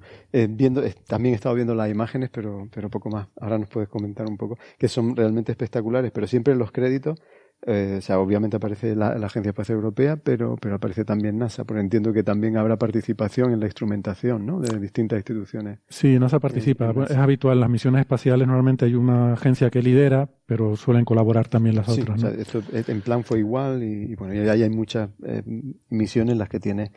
Es una forma de compartir riesgos también. Eh, bueno, o aprovechar el la experiencia, el expertise que se tiene en cada sitio y si hay pues grupos que son muy potentes haciendo detectores o haciendo criogenia o haciendo determinados aspectos de instrumentos, mm. pues se contribuye. Esto es una forma en realidad de fomentar o de, de, explotar los beneficios de la, de la competencia y de la colaboración a la vez. O sea, esto obliga a las agencias espaciales a competir entre ellas y tratar de ponerse las pilas para hacer cosas mejores, pero también a la vez el tener, en este caso, NASA tiene una pequeña participación en Solar Orbiter, que consiste en el lanzamiento, el, lanzamiento lo hizo NASA en Cabo Cañaveral, y en un instrumento. Uno de 10 instrumentos que lleva lo pone, la NASA. Y, y, eso hace que haya centros de investigación estadounidenses que participen en la misión y que de alguna forma estén en esa colaboración. Entonces, eh, las dos cosas ocurren a la vez, una dinámica curiosa decía que yo no, no he estado involucrado en, esto, ni nuestros compañeros, pero originariamente sí. Eh, Valentín Martínez, que pusimos su, eh, su, voz al principio del programa, él era co-investigador principal de uno de los instrumentos, junto con el grupo de Alemania, el grupo de Sami Solanki, de el Max Planck Institute para eh, Física del Sistema Solar, en Gotinga. co-lideraban el instrumento que se llama FI, que es el que hace eh, magnetometría en la superficie, hace las imágenes de campo magnético fotosférico y, también para heliosismología. ¿no? Y, él estaba liderando esa parte y luego, bueno, pues por una serie de, circunstancias que tenían que ver también con Valentín irse a Estados Unidos para dirigir el Observatorio Solar Nacional de Estados Unidos, eh, pues eso cambió. Eh, José Carlos del Toro, que compañero nuestro de aquí, que se fue a Granada, asumió el, el liderazgo de español de esa parte y entonces ahora son los compañeros de allí de Granada, del Instituto de Astrofísica de Andalucía, los que han, los que han llevado toda esa parte, ¿no? Eh, bueno, aquí en el IAC hemos hecho un poco de tarea de apoyo. Sí que hay una pequeña vinculación en unos trabajos técnicos de apoyo de, con la gente de, del INTA en, en Madrid y de, por cierto, también en Madrid quiero mencionar que está en, bueno, en la Universidad de Alcalá de Henares hay un grupo que también eh, ha liderado un instrumento eh, de, de, medidas de in situ de partículas de viento solar. con Javier Rodríguez Pacheco, creo que es el IP de, de esa parte. O sea que sí que hay algo de, participación española ¿no? en, todo esto. Y Solar Orbiter, les recuerdo que hemos hablado algo de, esta misión y tuvimos una entrevista precisamente con José Carlos del Toro en un programa que ahora no recuerdo cuál es, pero lo, buscaré y lo pondré en las referencias. Y por recordar un poco, eh, es una misión mm, que no se va a acercar tanto como la sonda Parker. La sonda Parker va, a llegar más cerca del Sol, Solar Orbiter no se va a acercar tanto, pero es una sonda más grande y compleja. ¿eh? Creo que Francis tiene un comentario. Héctor, el episodio 251.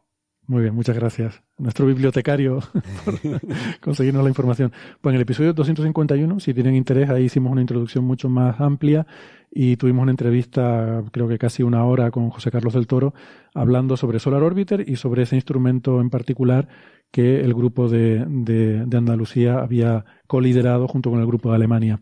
Yo entendía que también el Solar Orbiter también, o sea, lo novedoso es que iba, eh, va a tardar mucho tiempo, ¿no? Pero acabará pasando por los polos. Sí. Y, esto sí que era novedoso en, diferencia a las otras sondas, ¿no? Sí, para mí lo más novedoso que tiene es eso, que se va a salir del plano, lo que se llama la eclíptica, que es donde orbitan los planetas, y eso es muy complicado. Salirse, hace falta mucha energía para sacarte a una órbita. Hasta el final de, la, de esta década, ¿no? El 29, por lo menos. Sí, el 2029 será cuando tenga la mayor inclinación, que van a ser unos 30 grados respecto a la eclíptica. Y eso te permite una perspectiva diferente, ¿no? Porque los planetas orbitan en el plano que, digamos, es el, ecuador solar. Entonces nosotros vemos siempre más o menos el, ecuador, el Sol con el ecuador en el centro, poco más o menos, y, los polos pues nos quedan en el borde del campo de visión. Vemos muy poquito de los polos y sobre todo lo más importante es que la forma en la que se miden campos magnéticos hace que sea mucho más fácil medir la componente a lo largo de la línea de visión que la componente eh, en el plano del cielo. ¿Vale? El vector campo magnético se mide más fácil la componente a lo largo de nuestra línea de visión. Entonces, eso hace que si tú tienes campos magnéticos verticales, que, que es eh, digamos, los más abundantes en el polo, pues está, esa es justo la componente que es más difícil de medir. Y, y además los campos en el polo son importantes porque el ciclo solar, como funciona, es un ciclo que va alternando entre un campo magnético alrededor del ecuador, que es eh, en forma toroidal, ¿no? Eh, como un donut alrededor del ecuador, y luego cambia, eso es cuando tienes el máximo de actividad y, según va cambiando, cuando llegas al mínimo, lo que hay es un campo más débil, pero que es poloidal, de polo norte a polo sur.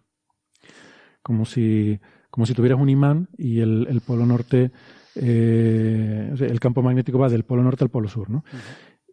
Si, entonces, eso ocurre porque, sobre todo porque hay una serie de corrientes de circulación global en el Sol que van arrastrando el campo desde el ecuador hacia los polos, lentamente, pero lo que van haciendo es se van llevando ese plasma y de alguna forma al arrastrar el plasma vas arrastrando también el campo magnético y lo vas em, reorganizando para convertirlo en un campo eh, polar, con esa estructura de, polo norte y polo sur. Y esa parte del ciclo no la entendemos muy bien porque nos es difícil observar el campo en los polos. Em, en realidad, el ciclo solar no es de 11 años, es de 22 porque el, eh, cuando tienes el campo poloidal durante el mínimo de actividad, en una fase del ciclo es eh, el, polo, el polo norte, digamos que en un, polo y el sur en el otro, pero luego 11 años más tarde, cuando vuelve, están invertidos. Donde antes tenías el polo norte, ahora tienes el polo sur, y donde tenías el polo sur, ahora tienes el polo norte. O sea, tarda 22 años en volver a la misma configuración en la cual tienes polo norte, digamos, arriba y polo sur abajo, por así decirlo. ¿no? entonces, efectivamente, esa es una de las novedades de Solar Orbiter, es que se va a salir del plano de la eclíptica y nos va a dar una perspectiva de los polos que desde Tierra es muy, muy complicada de obtener. Tiene 10 instrumentos, eh, como digo, uno de ellos lo pone la NASA y están más o menos repartidos. La mitad son instrumentos de imagen y la otra mitad son de lo que se llama in situ, o sea, medir las condiciones eh, por donde va pasando, ¿no? que recordemos, la sonda Parker no tiene instrumento de imagen, eh, sino que va midiendo solo in situ. Bueno, tiene una pequeña cámara coronal para ver la corona, pero, pero eso es una cosa casi, casi colateral, ¿no? Muy complicada. Entonces, estas imágenes que han salido ahora, que comentaba Francis, estas son imágenes que tomó el 30 de mayo, que es cuando hizo el paso por el primer perihelio, o sea, la primera, eh, el primer acercamiento al Sol. Recordemos que estas ondas están en órbita, como si fueran planetas, pero eso es una órbita más alargada, no es circular, sino que es como elíptica. Entonces la parte más la parte más alejada de la elipse está cerca de la órbita de la Tierra, porque es donde salió, y la parte más cercana al Sol de la elipse ahora mismo está más o menos donde Mercurio, a la mitad de distancia de la Tierra, media unidad astronómica, ¿no? Em, entonces, el 30 de mayo es cuando estaba en ese punto, eh, a la mitad de la distancia actual de, la Tierra, y es donde se tomaron esas imágenes que son las más cercanas que, se han tomado del Sol. La sonda Parker está más cerca, pero no tiene imágenes. Entonces no, hemos visto imágenes del Sol. O sea que la frase que se pone en la nota de prensa, las imágenes más cercanas al Sol, son correctas. Eh, por meter un poco el dedo en el ojo, ¿no? De la gente que, que, hace, eh, en fin, que saca titulares para notas de prensa. Es correcto todo lo que se dice, pero por ejemplo, eh, en el visible, desde Tierra podemos tomar imágenes con más resolución de las que puede tomar la sonda porque aunque esté más cerca, el, telescopio es más pequeño. Entonces, las imágenes que, por ejemplo, ha tomado el telescopio de KIST en Hawái, que es un telescopio de 4 metros, en el visible tienen más definición que estas. ¿Cuánto es el espejo? Eso eh, lleva dos telescopios y no sé exactamente cuánto es el tamaño, vamos, será una cosa de, no sé, será 15, 20 centímetros, puede que tenga. no. estoy seguro, pero bueno, sí te puedo decir que la resolución angular es para el instrumento de alta resolución es de un segundo de arco y para el de baja resolución es de nueve segundos de arco. Que claro, como está más cerca, ¿no? cuando está a mitad de distancia, pues claro, un segundo de arco es el doble de resolución en realidad en, cuanto al tamaño que puede resolver en el Sol de lo que podría resolver desde Tierra. Pero, pero bueno, insisto, en el visible podemos tener imágenes de más resolución. La cuestión es que en el ultravioleta, que son las imágenes más chulas que se han estado mostrando y a las que hace referencia Francis, en el ultravioleta desde Tierra no, no podemos eh, observar en esos rangos. Esas observaciones se hacen normalmente desde el espacio y ahí sí que Solar Orbiter eh, tiene la ventaja que respecto a otras eh, misiones espaciales, como puede ser, por ejemplo, SDO, que es un observatorio que hay en órbita de la Tierra, eh, pues tienen tamaños más o menos parecidos de telescopio y por tanto estar más cerca sí que es una, una ventaja muy grande. Entonces en el ultravioleta sí que son probablemente las imágenes más probablemente no, son las imágenes de mayor resolución que se han tomado eh, en ultravioleta. Y está bien porque es donde hay estos fenómenos interesantes que donde podemos ver eh, estas estas cosas que están a temperaturas muy altas, estas eh, nanofulguraciones, quizás, que parece que, se han visto. Y, ese realmente es el, el resultado científico más interesante hasta ahora. Digo resultado científico entre comillas porque estos son, son datos que todavía no son no son datos, digamos, de ciencia, ¿no? Son los primeros datos que tomas de, esto se llama de commissioning, o sea, de, para empezar a calibrar cosas, a ver cómo funciona todo, vas preparando tu, eh, tu software de, de análisis de datos, ¿no? Para ver cómo va, cómo va a funcionar todo. Y, y bueno, pues son las primeras, entonces han hecho una nota de prensa con ellas, pero no hay todavía así un, un resultados científicos para hacer papers y tal. Pero prometen, ¿no? Pero prometen. un montón, son espectaculares. Prometen, prometen, prometeo. Eh, déjame decir una cosa, antes de comentar lo que se ve en las imágenes, eh, ahora mismo el perihelio está a mitad de distancia de Tierra, pero se va a acercar más, porque al igual que la sonda Parker, va a hacer encuentros gravitatorios con... Va a ser nueve encuentros en total a lo largo de la misión, que van a ser ocho con Venus y uno con la Tierra. Y esos encuentros gravitatorios lo que van a hacer es frenar la sonda y hacer que su trayectoria sea más alargada y se, pueda acercar más al Sol. Entonces ahora mismo el perihelio está a media unidad astronómica, se va a acercar hasta un tercio de unidad astronómica. Eh, o sea que, se va a acercar más de lo que está ahora. Con lo cual, las imágenes de más resolución que pueda tomar serán de un tercio de el equivalente a lo que sería un tercio de segundo de arco de, de las observaciones que hacemos desde Tierra. ¿Vale? Mercurio está como a 0,4 0,4 unidades astronómicas, o sea que ahora mismo está un poquito más cerca de nosotros eh, que de Mercurio, pero acabará estando entre el Sol y Mercurio. Exactamente. Sí, sí, esa es la, esa es la idea. Bueno, acabará estando en el punto de máximo acercamiento porque luego se saldrá otra vez hacia afuera, ¿no? Van haciendo, como digo, van haciendo órbitas, ¿no? No es, a veces me parece, em, eh, he visto que la gente eh, tiene un poco de confusión con eso cuando se dice de que la órbita final pues será en 2020 no sé cuánto, en 2029 pues piensan que la sonda va lentamente yendo hacia un sitio. No, no es que vaya yendo hacia un sitio, la, la sonda pues prácticamente una vez al año, igual que la Parker, da una vuelta al Sol pero esa vuelta al Sol va cambiando eh, de manera que cada vez... Es esa inclinación del plano de giro para ir acabando eh, cada vez más cerca en el tránsito, en el periodo más cerca del polo. ¿no? Exactamente. Bueno, las imágenes, una cosa que se ven es lo que llaman en inglés campfires, que lo han traducido en español por hogueras, que son unos pequeños puntitos brillantes que se ven en el ultravioleta, que corresponden a plasma a temperaturas del orden de un millón de grados.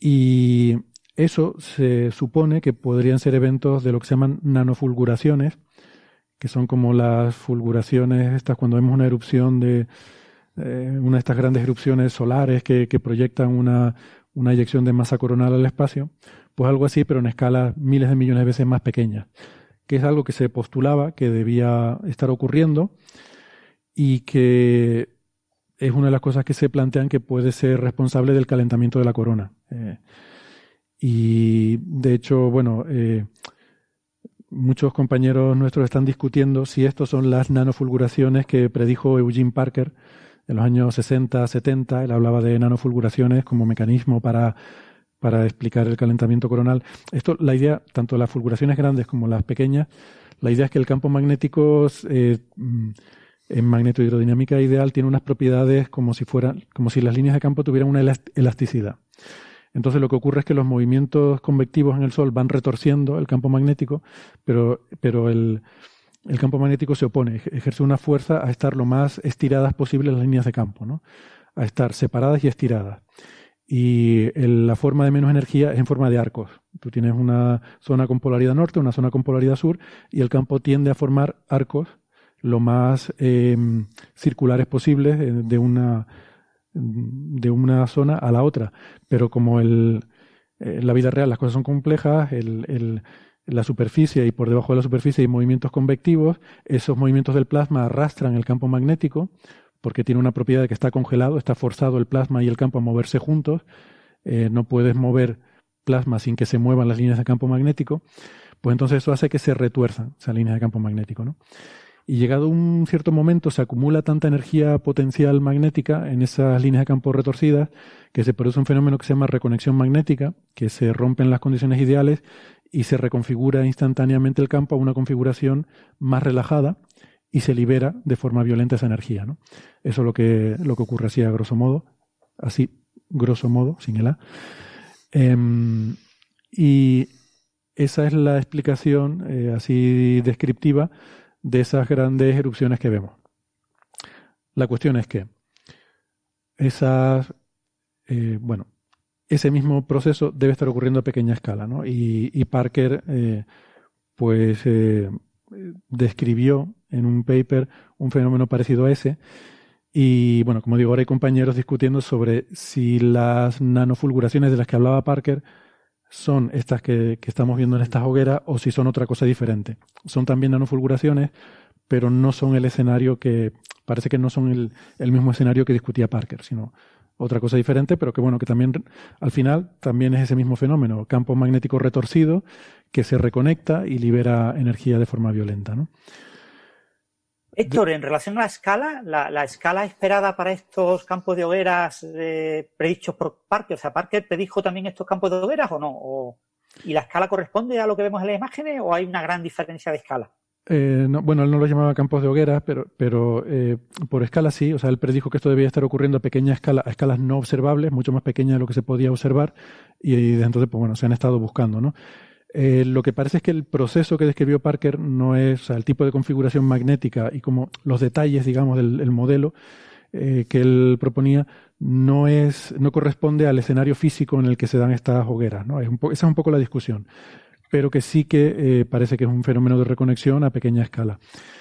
Em, las escalas de esto es otra cosa que se discute. ¿no? yo no soy experto en estas cosas y Em, y voy a hablar un poco así de, cosas de las que no sé mucho, o sea que eh, sean benevolentes conmigo si hay oyentes que, sí que saben más que yo de magneto hidrodinámica solar. Pero em, vamos a ver, el, problema para entender estos fenómenos, eh, tú para entender algo en física necesitas dos cosas, necesitas entender la teoría y luego necesitas poder hacer cálculos de, las cosas. ¿no? Necesitas poder hacer simulaciones y cálculos y ver que lo que tú observas se parece a lo que tú calculas. Eh, la teoría más o menos es bien conocida. El problema es hacer cálculos eh, con, el, con el Sol, porque con las condiciones que hay en el plasma solar, si tú quisieras hacer una simulación y quisieras tener la turbulencia correcta, la viscosidad correcta, eh, resolver la propagación de ondas de forma correcta, que es lo que tú necesitas para garantizar que tu simulación se ajusta a la realidad, resulta que necesitas un paso temporal tan fino y, y unas escalas espaciales tan pequeñas, o sea, necesitarías resolver fracciones de segundo y necesitarías eh, píxeles de centenares de metros en tu simulación. Entonces con eso, usando superordenadores, podrías como mucho resolver eh, o, calcular eh, simulaciones que duren minutos y una caja que tenga unos cuantos kilómetros. Pero claro, eso no es lo que observamos. Observamos cosas que duran horas y en cajas de megámetros, ¿no? Entonces, para poder simular esas cosas que observamos en escalas más grandes, necesitamos hacer aproximaciones, necesitamos comernos un montón de la viscosidad, necesitamos comernos la propagación de ondas magnéticas. Entonces hacemos cálculos aproximados y con esos cálculos aproximados simulamos cosas que más o menos se parecen, pero siempre te queda la duda de si esa física que te has comido para poder hacer esas simulaciones, cuánto de importante es. Entonces la gente hace simulaciones y luego se discute un montón entre ellos sobre si tu aproximación es mejor que la mía, si el fenómeno que observas está bien reproducido o no, porque te has dejado este ingrediente físico o no. Y, es un poco el tema. Entonces, hay gente que piensa que esas grandes erupciones que vemos en realidad no ocurren a gran escala, sino que son una cadena de pequeñas nanofulguraciones, nanoflares, porque la viscosidad disiparía rápidamente eh, e impediría un gran proceso de reconexión a gran escala, eh, porque eso no sería consistente con la, con la, eh, con la, la, turbulencia rápidamente disiparía esa energía. Entonces no podemos saberlo seguro si eso es así o no, porque no podemos hacer esas simulaciones, ¿no? Pero hay, hay gente que propone modelos en los cuales esas grandes erupciones que vemos en realidad comienzan con una cascada de pequeñas nanofulguraciones que van rompiendo esas estructuras magnéticas a pequeña escala y eso provoca una reacción en cadena que se va propagando y macroscópicamente lo vemos como una gran erupción, pero realmente es un proceso que ocurre a pequeña escala. ¿no? Entonces todo ese tipo de discusiones están un poco ahí en, el ambiente detrás de, todo esto. En estas observaciones de, estas hogueras, pues al final la clave, lo que queremos saber de esto es qué tamaños tienen y cuántas hay. Para saber estadísticamente, esto pasa un poco como cuando hablamos en la sonda Parker de los switchbacks, no sé si se acuerdan, esa especie de latigazos eh, que las líneas de campo magnético formaban como una S, iban en una dirección, lo volvían hacia atrás y volvían de nuevo hacia adelante, y que esto podía tener, esto podía ser el mecanismo de aceleración del viento solar, que tampoco se conoce bien el, eh, cómo se acelera el viento solar, y, se proponía que este puede ser el mecanismo. Lo que pasa es que el hecho de que la sonda haya descubierto eh, esos switchbacks eh, es solo una parte del problema. La otra parte es saber si hay suficientes, si la estadística es tal que, que te permite decir, vale, esto es un mecanismo que puede acelerar el viento solar. Y aquí con estas hogueras pasa lo mismo, ¿no? Eh, la cuestión es saber si hay suficientes y si producen suficiente energía como para, pues eso, calentar la corona o para eh, provocar otra serie de, fenómenos de los que se observan, ¿no? Eh, entonces se piensa que estos son las más grandes, las que se están viendo. Lo que habrá que estudiar ahora es la estadística, cuántas de estas hay y ver si podemos por lo menos empezar a ver la distribución de tamaños, decir, bueno, se espera que a escalas más pequeñas haya más, mm, simplemente porque Casi todo en, la naturaleza suele ser así. Hay pocas cosas grandes y más cosas pequeñas. Y, a lo mejor, pues ajustando una ley de potencia o, alguna forma, de alguna forma simple, tú puedes relacionar mm, a partir de las que ves, cuántas hay más pequeñas, ¿no? Y ver si toda esa cascada de, de, eh, estas hogueras te puede servir estadísticamente para dar cuenta de la energía que necesitas. Eh, ese es un poco el problema ahora mismo. Eh, bueno, es que estaba, mientras que estaba hablando estaba viendo la imagen. Sí, además Francis se la ha puesto de fondo para los que están viendo en YouTube. efectivamente. Porque el, en una de las imágenes tienes como comparación el tamaño de la Tierra a escala y mm. esos puntitos vienen a ser, eh, a, lo mejor estoy metiendo la pata, pero a ojo vienen a ser como el tamaño de la península ibérica. Si esto en proporción es el tamaño de la Tierra. O sea, ¿me estoy muy equivocado? No, no, eso es. Es del orden de... Cientos de kilómetros. Vale, de cientos a casi mil kilómetros. Sí. Eh, esas son las escalas que estamos empezando a ver ahora, ¿no? Cientos de kilómetros, las que estamos empezando a resolver. Eh, la cuestión es que con los parámetros del plasma de viscosidad, etcétera, las estructuras magnéticas que esperamos que, se den en, el Sol son de escalas de kilómetros. Es decir, que, esperamos, según tú vas aumentando y aumentando la resolución, tú esperas tener estructuras hasta tamaños de kilómetros, ¿no?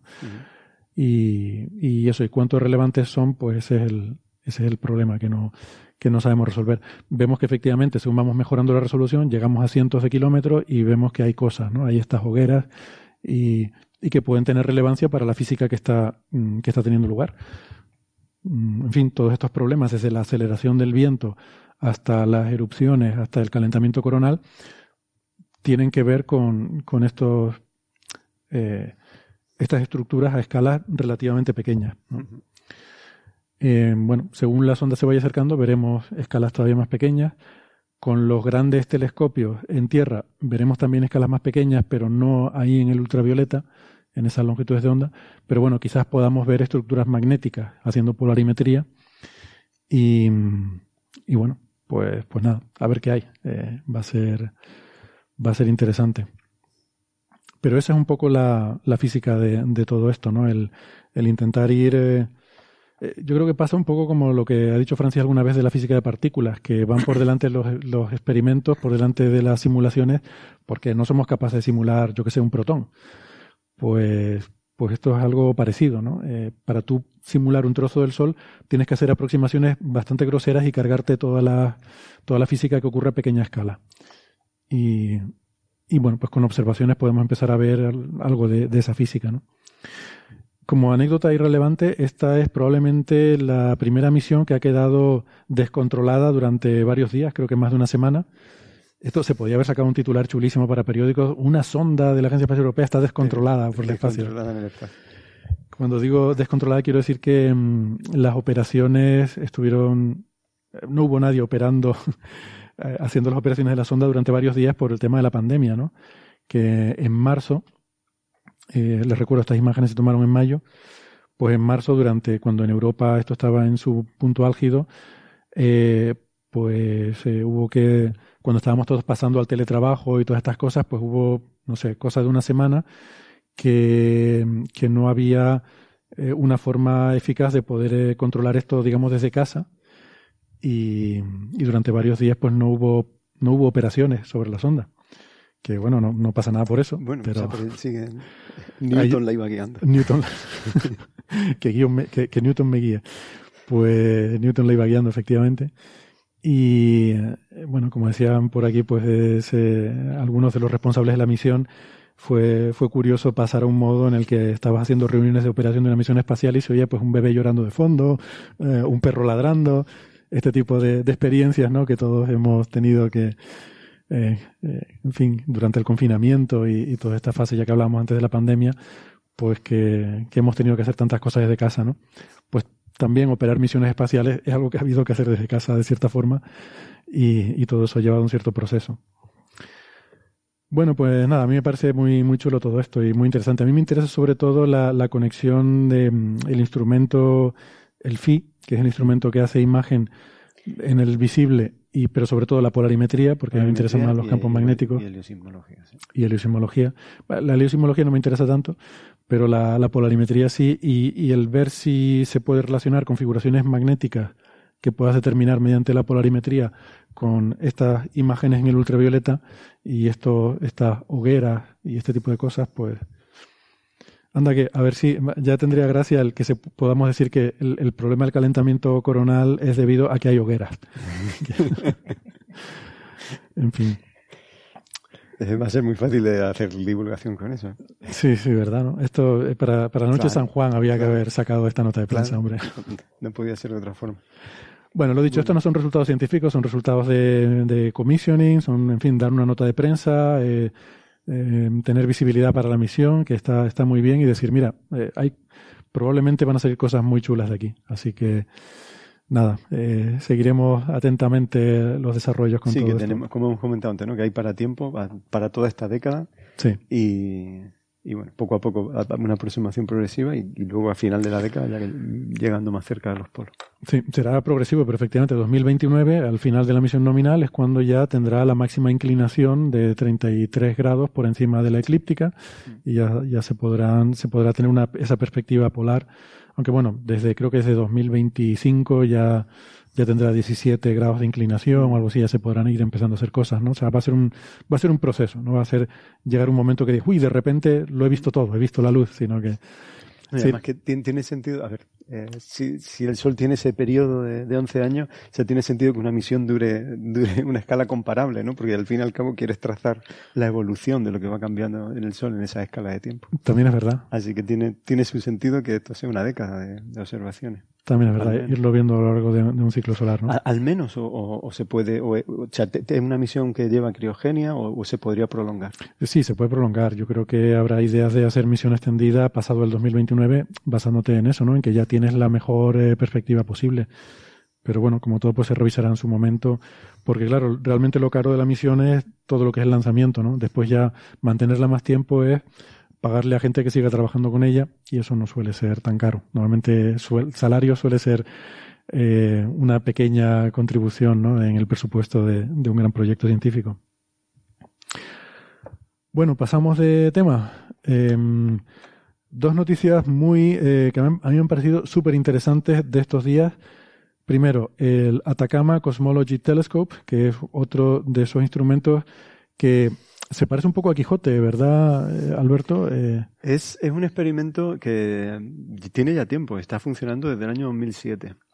2007. Desde el año 2007. Eh, empezó a funcionar antes que Planck. Sí, de hecho, los resultados que publican aquí, fíjate, eh, se refiere. El, el, cuarto Data Release. Es el cuarto Data Release. O sea, y, y, bueno, estos eran experimentos que, tanto el Atacama Cosmology y el, y el, y el South Pole Telescope eran experimentos que originalmente estaban pensados para estudiar cúmulos de galaxias. ¿no? Son, son, en este caso, en el Atacama Cosmology Telescope, es un telescopio de 6 metros eh, que está allí en el desierto de Atacama, en Cerro Toco. Y... A ver, decimos telescopio, pero en realidad es casi un, es, un radiotelescopio, ¿no? Son radiotelescopios, sí. Mm. Eh, y, y, bueno, eh, pues eso, son radiotelescopios, en este caso funcionan en el submilimétrico, entre son, volómetros, ¿no? Volómetros para microondas. Los detectores, eh, los detectores son volómetros. Tradicionalmente, en el, cuando entramos en el submilimétrico se suelen utilizar detectores de tipo volómetro. Pero conceptualmente un volómetro es como un termómetro. Estamos midiendo la temperatura de la radiación que llega. Eh, y, y, bueno, pues como digo, un experimento que ha estado funcionando desde el año 2007, originalmente pensado eh, para estudiar cúmulos de galaxias. aquí hemos hablado alguna otra vez del efecto señal de Zeldovich, esa sombra que, que, el gas caliente que está en los pozos de potencial de los cúmulos de galaxias eh, imprime sobre el fondo cósmico de microondas y, esta señal se utiliza para poder detectar cúmulos de galaxias en principio a cualquier desplazamiento al rojo, siempre y cuando no esté limitado por la resolución angular porque si tu cúmulo es muy pequeñito, pero tú estás observándolo con un elemento de resolución que es muy grande, acabas diluyendo la señal. Entonces, claro, como la mayoría de los cúmulos, angular, por explicarlo un poco, es como decir la definición, el píxel, el tamaño del píxel, de, de, la observación. Exactamente. Necesita que el, el tamaño de píxel sea comparable a lo que tú estás observando. Y los cúmulos de galaxias en nuestro universo, pues más o menos todos en promedio tienen un tamaño pues del orden de un arcominuto. Y, y bueno, pues eh, por eso este experimento o sea, tiene 6 metros. y, bueno, como digo, pues eh, empezó haciendo estudios de, de cúmulos eh, individuales, pero lo interesante es que eh, pues han ido añadiendo instrumentación de nueva generación. La instrumentación se ha desarrollado enormemente en esta última década, en estos últimos 15 años. Eh, pues la calidad de los volómetros, eh, la sensibilidad, eh, la capacidad de construir en pequeña, pequeñas eh, agrupaciones, o sea, como, tabletas de, grandes cantidades de, detectores, eh, pues ahora estos, estos experimentos son capaces de tener miles de detectores, cosas que utilizando los métodos convencionales de la radioastronomía es muy difícil, ¿no? O sea, porque normalmente pensando en experimentos tipo Quijote o los radiotelescopios clásicos que estamos acostumbrados a ver, pues cada detector pues lleva su bocina, su óptica y claro, pasar de números de, decenas a pasar a, miles de detectores, pues se ha convertido, bueno, eh, es toda una empresa eh, y una tecnología que hay que desarrollar. Y yo, bueno, yo, decía la similitud de Quijote porque eh, entiendo que este es un instrumento que va girando para barrer una, un área del cielo y aprovecha también el bueno, eh, para el eh, cartografiado, ¿no? Aprovecha también el, movimiento de la Tierra. Conceptualmente, eh, este experimento no, no pensaba, al principio no estaba diseñado para cubrir grandes áreas de cielo, porque lo que se pensaba hacer era campos relativamente pequeños y muy profundos. Entonces, la forma de observación no es un giro continuo, sino que era, es un escaneado en campos relativamente pequeños y integrando durante mucho tiempo, sumando señal durante mucho tiempo para ir muy profundo. Lo que ocurre es que eh, con esta capacidad de, del telescopio y la sensibilidad de los nuevos instrumentos, eh, pues eh, se han permitido incluso en este último data release que vamos a comentar cubrir 18.000 grados cuadrados, o sea, prácticamente la mitad del cielo. Mm. O sea, casi todo el cielo, sobre todo sur, porque esto eh, está en el, cielo visible desde, el cielo visible desde el sur. Mm. Es un instrumento sobre todo estadounidense, por lo que veo aquí, ¿no? Sí, es una colaboración que involucra un montón de universidades, casi todas están en, Reino Unido, en, Estados Unidos, pero también hay colaboradores en otros sitios, en, Reino Unido, en Sudáfrica, y, pero básicamente se está liderado desde Princeton y, la financiación sobre todo viene de, la National Science Foundation en, Estados Unidos. Vale. Y te quería preguntar, em, estas medidas que está haciendo del, fondo de microondas, em, aquí dice que están publicando datos de dos frecuencias, que son 98 y 150 gigahercios, tomados en tres años, de 2013 a 2016. Creo que el instrumento observaba tres frecuencias. Eh, no sé por qué solo usan dos aquí. Pero bueno, bueno, porque ha sido progresivo. O sea, el experimento empezó primero con 150, 220, luego fueron añadiendo 90 y fueron, fueron bajando ah. en, frecuencia. Eh, claro, o sea, a lo mejor estos tres años de datos, esas son las frecuencias en las que tienen ese. Eh, eh, porque viene también un poco de, del propósito, ¿no? O sea, al principio pensado un poco para, para el efecto de Zeldovich, el efecto de Zeldovich eh, pues es, un efecto que bueno tiene eh, un patrón, una, una, dependencia en frecuencia muy peculiar.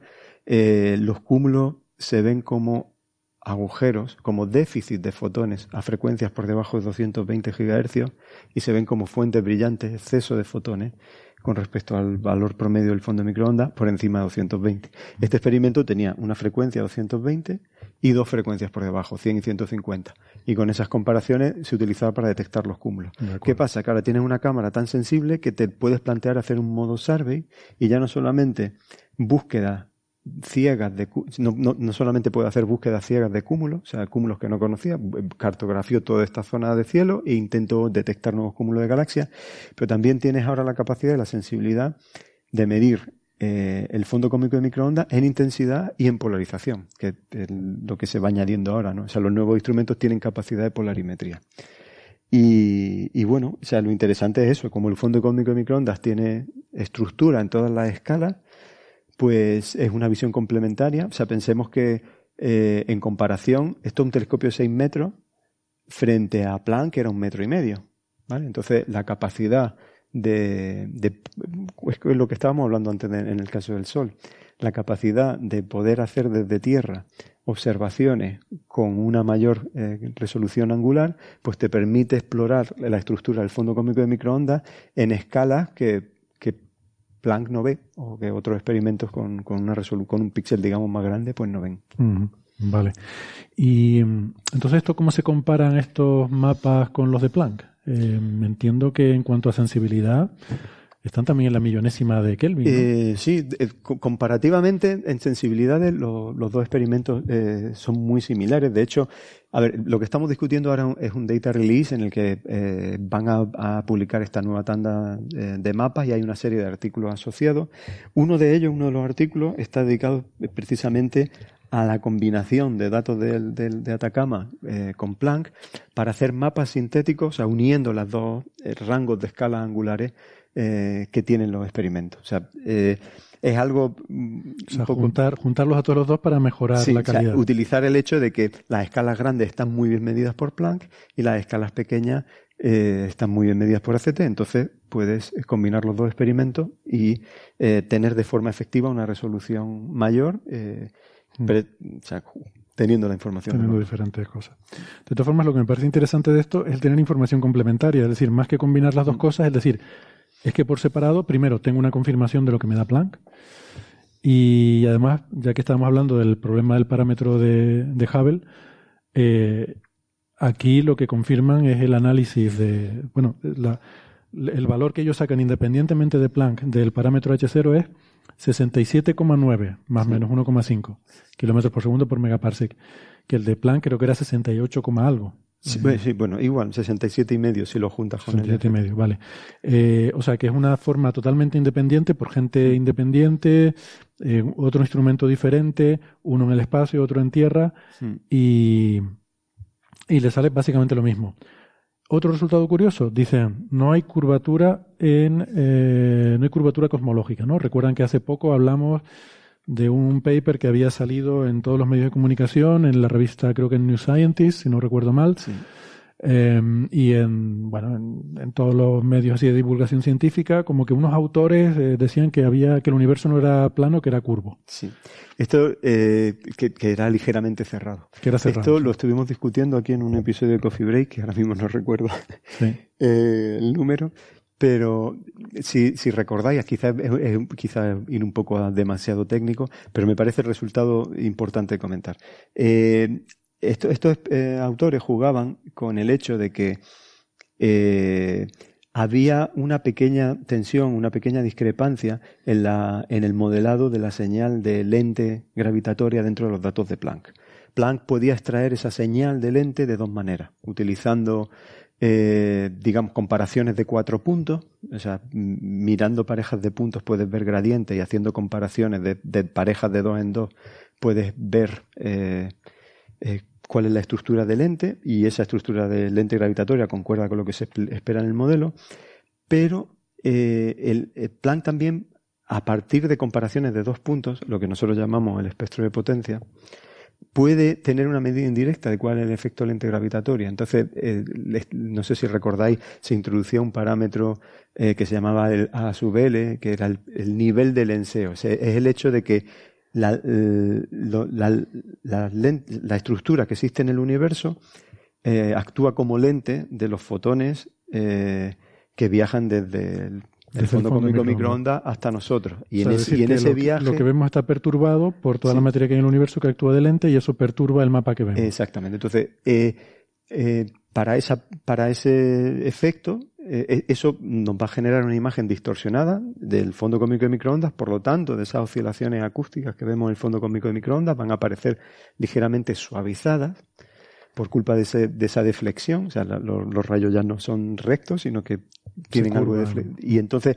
ese emborronamiento, el grado de emborronamiento de, esa, de esas oscilaciones acústicas, pues eh, uno lo podría parametrizar. Y, y, cuando hacías una medida de ese grado de emborronamiento, pues resulta que eh, tú esperabas que eh, tuvieras el grado de emborronamiento que esperas para la cantidad de materia que hay, y había en plan una pequeña tensión de 2 sigma.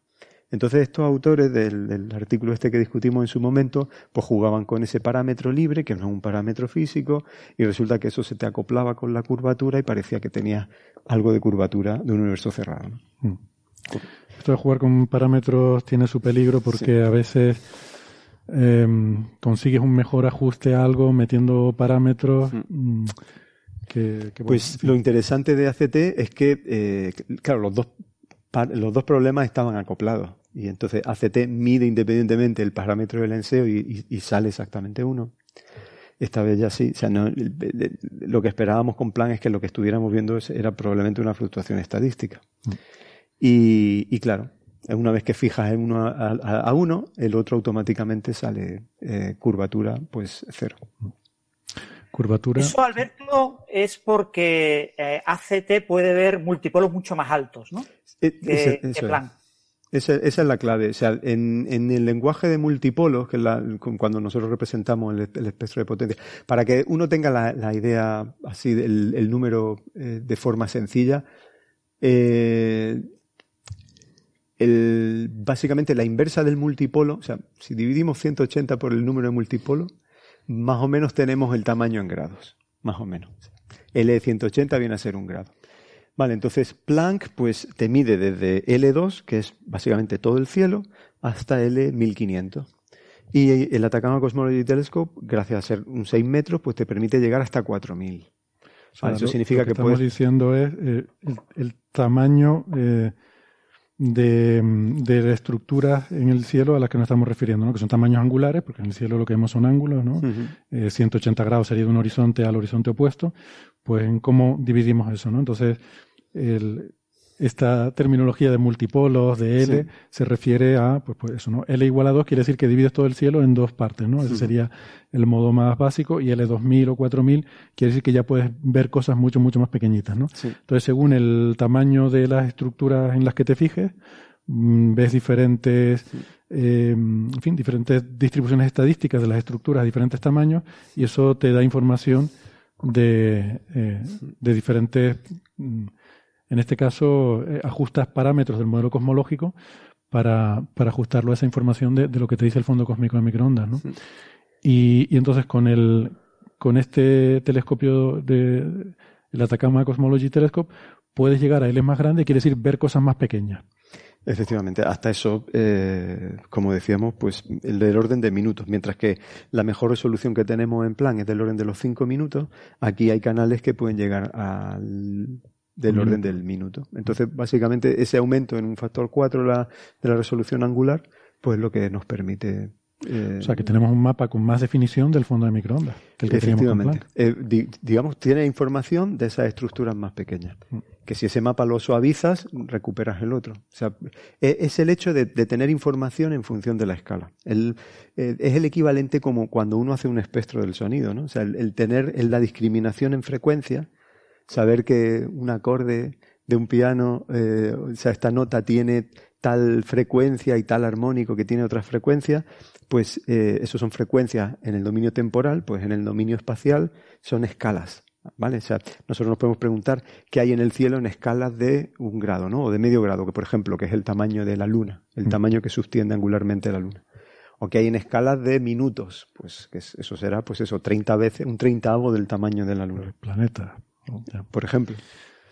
Vale, em, bien, entonces, esto es relevante, bueno, sí, decíamos lo de la curvatura, ¿no? Igual no lo explicamos. Curvatura significa si el universo es cerrado, quiere decir que el espacio, o, sea, o si el espacio es curvo, lo que quiere decir es que la geometría no es euclídea y se dan estas cosas curiosas que decíamos como que si tú dibujaras un triángulo muy grande entre galaxias muy distantes, los ángulos no sumarían 180 grados, sumarían algo más de 180 grados si es eh, si es cerrado como una esfera, ¿no? Eh, y, y, por ejemplo, que dos líneas que tú lanzas paralelas, ¿no? Dos haces de luz, pues y su distancia iría variando, se podrían ir y se podrían acercar, se podrían acercar y cruzarse, ¿no? Em, Entonces, bueno, o sea, quizá de los resultados que más llaman la atención, a ver, hay detalles, o sea, cuando uno se pone a leer el artículo, hay detalles que son muy interesantes y, y todos los experimentos eh, tienen su, eh, cositas que hay que entender, porque como digo, o sea, son niveles de sensibilidad los que tienes que controlar muy bien el experimento y, bueno, pues eh, por eso es tan importante, como tú resaltabas, Héctor, la, comparación. O sea, experimentos sujetos a sistemáticas diferentes, en plataformas diferentes, uno en el espacio, otro desde tierra o de distintos hemisferios, con tecnologías diferentes, que tengan la capacidad, incluso eh, aquí observando rangos de, escalas diferentes, que, tengan la capacidad de, verificar el mismo modelo. Entonces, yo resaltaría, por un lado, eh, esa aparente tensión que, aparecía en Planck, pues la cierra el ACT. Es decir, o sea, este, esta, posible tensión con, que haya algo de curvatura, pues desaparece y eh, verifica de forma totalmente independiente, eh, porque ellos pueden hacer, por ejemplo, el análisis basado únicamente en sus datos, con algo de información, por ejemplo, de WMAP, si quieren estructura también en el cielo grande, eh, pero bueno, eh, basándose solamente en sus datos, también obtienen un valor de la constante de Hubble, mm. eh, que es el de, que. De hecho, el que dije al principio era el independiente. solo. Porque ellos tienen uno que es el combinado con Planck, que es 67,6. Sí. Y luego tienen otro que es el independiente, solamente el de Yo, yo me refería también a, combinar con un WMAP, mm. por, por tener las escalas grandes. Pero el independiente, el puramente basado en, en ACT, eh, independiente de Planck eh, es el mismo valor. El mismo valor y con una barra de error comparable. ¿Vale? Entonces, es volvemos al, al, eterno tema que vamos a seguir discutiendo unos, unos cuantos años más eh, sobre esa tensión entre las medidas locales y, el universo temprano que, que, que, no es una. O sea, las, medidas lo confirman. O sea, el, Ahora volveremos a, ese tema. Volveremos a ese tema. Eh, antes de acabar con el, el Atacama Cosmology Telescope, eh, te quería preguntar, antes nos decías, creo que fuera de micro, que pronto habrá también eh, una publicación de datos de Quijote. sí, bueno, lo que pasa es que no, no estarán enfocados a, a la, a, la, medida del espectro de potencia del fondo de microondas, sino que van va a ser el data release asociado al primer telescopio de Quijote, eh, con el que hemos estado haciendo medidas de esencialmente de la emisión sincrotrón de nuestra galaxia, entre 10 y 20 GHz. Eh, pues estos mapas nos han permitido eh, caracterizar muy bien las propiedades del sincrotrón y medir por primera vez. A ver, había indicios, o sea, se podría, se podía hacer medidas del sincrotrón con, la, con, con, las frecuencias que se tenía de satélites. Por ejemplo, WMAP bajaba hasta 23 GHz.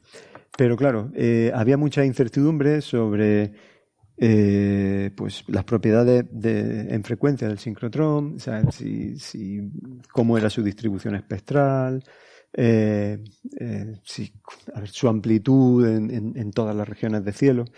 Y, y bueno, pues con esto Data Release de Quijote, entre otras cosas, pues vamos a hablar un poquito de, de esas propiedades del sincrotrón y, bueno, o sea, lo que ya os puedo anticipar, o sea, el, es un elemento fundamental para hacer estudios de, de, modos B. O sea, los modos B que genera el sincrotrón, extrapolado incluso a, a las frecuencias a las que ACT puede hacer medidas, 100-150 GHz, eh, dan contribuciones todavía relevantes y por lo tanto hay que hacer medidas a frecuencias bajas para hacer la corrección. De hecho, el propio ejemplo de CT es paradigmático. Es un experimento que ha empezado con frecuencias, tú comentabas al principio, 150, 90 GHz, y en los últimos años están instalando eh, frecuencias bajas. Eh, han llegado a, la última ha sido poner 41, ¿no? 41 GHz. Sí, 28 y 41. O sea, van bajando en frecuencia porque si quieres hacer una descontaminación de, la emisión sincrotrón de nuestra galaxia, pues necesita. Son los famosos velos, ¿no? Que hemos hablado alguna vez. Son los eh, velos, eh, que en el fondo el, velo, el velo y, conectando con Solar Orbiter, el velo es el mismo, es el campo magnético de nuestra galaxia. Lo que ocurre es que el campo magnético de nuestra galaxia produce de manera indirecta emisión a baja frecuencia por lo que llamamos el mecanismo sincrotrón. Eh, los rayos cósmicos se encuentran con ese campo magnético, esas partículas giran las líneas de campo y emiten en radio. Sin embargo, si nos vamos al, al dominio submilimétrico, o digamos lo que sería el infrarrojo medio, infrarrojo lejano para un óptico, infrarrojo cercano para un radioastrónomo, eh, pues ahí el, el, otro mecanismo es en la emisión de los granos de polvo. O sea, los granos de polvo eh, tienen eh, pequeños eh, dipolitos, momentos dipolares, y si hay un campo magnético, eh, ese campo magnético orienta esos dipolitos. De forma que, cuando los granos de polvo vibran y, emiten radiación, el hecho de que esa radiación esté orientada por el agente campo magnético hace que tengamos una estructura de polarización que traza la estructura del campo magnético galáctico. Mm. O sea que en el fondo, hoy hemos estado hablando de magnetismo o bien en el Sol o bien en, nuestra galaxia. Eh, y entender los mecanismos. Por darle un poco de contexto igual a los oyentes, todo esto viene del el interés de medir los famosos modos B de en el fondo cósmico de microondas que eh, se supone que nos pueden dar información sobre las ondas gravitacionales del periodo de la inflación eh, al principio del universo.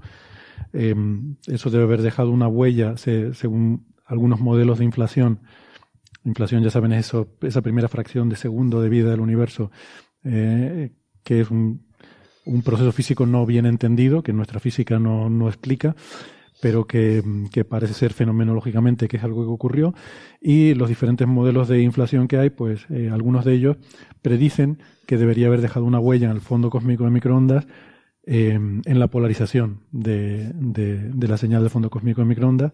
Esa polarización se, se descompone en dos tipos de, de modos, digamos, el modo E y modos B. Y en los modos B estaría la información sobre las ondas gravitacionales de la inflación, del Big Bang. Eh, para poder observar esos modos B, el problema es que tenemos una contaminación, que es a la que se refería Alberto, eh, producida por la emisión de nuestra galaxia y, no sé si otras contribuciones, de, pero fundamentalmente nuestra galaxia. Eh, fundamentalmente nuestra galaxia. a, ver, a las resoluciones a las que, o a las escalas angulares a las que queremos buscar los modos B, esos son patrones que ocurren digamos que eh, es una señal global de nuestro universo. Entonces, eh, esa señal global la vemos en escalas mucho más grandes que lo que era el horizonte en el momento que se formó el fondo de microondas. O sea, escalas angulares muy grandes. O sea, son señales que ocupan sobre el cielo varios grados. O sea, mucho más grandes que el tamaño de la Luna. Y, escalas mayores. Eh, pero aquí hemos visto en el, en el Atacama Cosmology Telescope que hay por ejemplo, otras galaxias o cúmulos de galaxias, hay estructuras que eh, pueden introducir en escalas pequeñas eh, patrones de polarización. Y bueno, eso, eso también hay que controlarlo, eh, sobre todo si estamos interesados en estudiar propiedades del lensing, porque el lensing también produce efectos en la polarización. Pero el campo magnético de nuestra galaxia sí que puede tener escalas angulares muy grandes. el campo magnético de nuestra galaxia, efectivamente, es que hay una componente regular y, entonces produce eh, estructura. O sea, tenemos, de hecho, la mayor parte de la potencia la vemos en escalas muy grandes mm. y, luego hay una cierta componente turbulenta. Pero, pero efectivamente, globalmente, en términos de, potencia, la mayor parte está en escalas grandes. Total, que eso que hay que medir, eh, bueno, esa radiación sincrotrón que decía Alberto, esa emisión de, de nuestra galaxia y del polvo para poder descontaminar eh, y tratar de ver esos modos B en los mapas del fondo cósmico de microondas. ¿no? Bueno, pues si quieren pasamos al siguiente tema, eh, que está, está muy chulo, eh, me parece que incluso más todavía que, que, el anterior, y tiene que ver con una publicación de, de datos del lo que se llama el SDSS, que es un clásico en astrofísica, que es el Sloan Digital Sky Survey, la cuarta publicación de datos. Esto es un catálogo de cielo completo el famoso catálogo Sloan, que, como digo, es un, clásico, se usa para muchas cosas. Por cierto, yo no me había dado cuenta de una cosa. Este catálogo se hace en el Apache Point Observatory, sí, que está en Sunspot, Nuevo México. O sea, yo, yo iba, cuando vivía en Estados Unidos, yo iba a observar ahí, al lado. O sea, me acuerdo el cartel, yo iba al, al observatorio de Sunspot y pasaba al lado, había el cartel en la cartera, Apache Point, y señalaba al otro sitio. Si hubiera sabido que ahí se hacía esto, eh, hubiera ido de visita. y, y, probablemente, porque el, el eslogan empezó en el año 2000, me parece, a medir, ¿no? O sea, tú estabas todavía... Sí, sí, sí. pues fíjate, podría estaba, haber pasado. Estaba recién llegado, además. Podría haber pasado por allí. Sí, y pues nada, muy, muy curioso. Eh, bueno, la cuestión es que han salido ahora como 20 publicaciones de una colaboración que se llama eh, eBOS. Eh, lo de BOS son una, es un acrónimo que hace referencia a las oscilaciones acústicas de variones en inglés. Y esto lo que es básicamente un enorme cartografiado de galaxias, donde además se tiene espectroscopía que te da información de a qué distancia está. Te, da mucha otra información, pero que es interesante porque te dice a qué distancia está. Con lo cual tú la puedes colocar en tres dimensiones. Cada galaxia que observas, sabes en el cielo sus coordenadas y además sabes a qué distancia está, con lo cual tú puedes construir un volumen tridimensional e ir poniendo ahí todas las galaxias. Y la gracia es que hay millones, creo que hay dos millones de galaxias observadas y catalogadas Claro, hay diferentes tipos, grupos, eh, algunas se pueden observar más lejos, otras más cerca, etcétera. Pero bueno, la cuestión es que cuando tienes tantísimas galaxias, ya puedes ver incluso la red cósmica. que es una cosa muy flipante, porque puedes ver efectivamente que no están distribuidas homogéneamente, sino que las galaxias se concentran en filamentos y sobre todo en los nudos entre donde se cruzan los filamentos, ¿no? Y eso se ve en la estadística de en la estadística de, de la distribución de galaxias. De hecho, creo, fíjate, hay una pregunta que me hicieron el otro día en el curso de, de este de astronomía para profesores del IAC. Alguien preguntaba que cuál es la evidencia observacional de la red cósmica. Y yo contesté que creo que es anterior la evidencia de verla en observaciones que el verla en simulaciones. Creo que primero se empezó a ver que las galaxias estaban distribuidas. Estoy preguntando, pues no, no estoy seguro si, si, esto se sabe, pero yo tengo la impresión de que esto primero se empezó a ver observacionalmente, de que no estaban distribuidas homogéneamente, sino como en superficies, y luego se explicó eh, dándonos cuenta de que es un, es un resultado trivial del pues, colapso gravitatorio. Pues no sé, a lo mejor eh, quizá Francis recuerda, pero a mí me suena que el concepto eh, de pancakes, eh, o sea, de, de que la, en el proceso de formación de estructura, eh, el hecho de que eh, eh, tengas zonas que tengan eh, densidades diferenciadas, porque en, el fondo las estructuras crecen por gravedad, ¿no? Entonces, si tienes un campo uniforme de densidad, pues, pues no tiene ahí diferencia, pero si tienes grumos, zonas más densas que otras, los ritmos de expansión son distintas. Y las zonas bajo densas se expanden más rápido que las zonas de alta densidad. Entonces, incluso en las primeras derivaciones conceptuales de, o sea, lo que era, por ejemplo, cuando Zeldovich, el grupo de Zeldovich trabajaba en los, en finales 60, 70 en estos conceptos, eh, incluso con aproximaciones sencillas de, de, de, los efectos de formación, creo que ya se empezaban a ver estas estructuras de pancakes, eh, esta idea de que eh, de forma natural, si los huecos se te inflan más rápido, eh, pues forma burbuja. imagínate eso, si tienes un baúl lleno de globos y empiezas a inflarlos todos a la vez, pues eh, al final donde choca un globo con otro, pues se te empiezan a formar esas paredes. Y es, entonces yo tenía la, la intuición que, que, que, ese concepto era antiguo, aunque es verdad que, que el, por ejemplo el, el Great Wall, o sea, la, las paredes, o sea, los primeros cartografiados que se hicieron ya aparecieron, ¿no? Esa, esa la, la, primera gran, la muralla eh, que tenemos ahí, el Great Wall. Mi argumento, ¿sabes dónde viene? Viene de, de Cosmos, que, mm. que por cierto, creo que hablaremos bastante más de, de, Cosmos aquí este año porque se cumplen 40 años de, de la publicación original y, y, hablaremos bastante más de eso.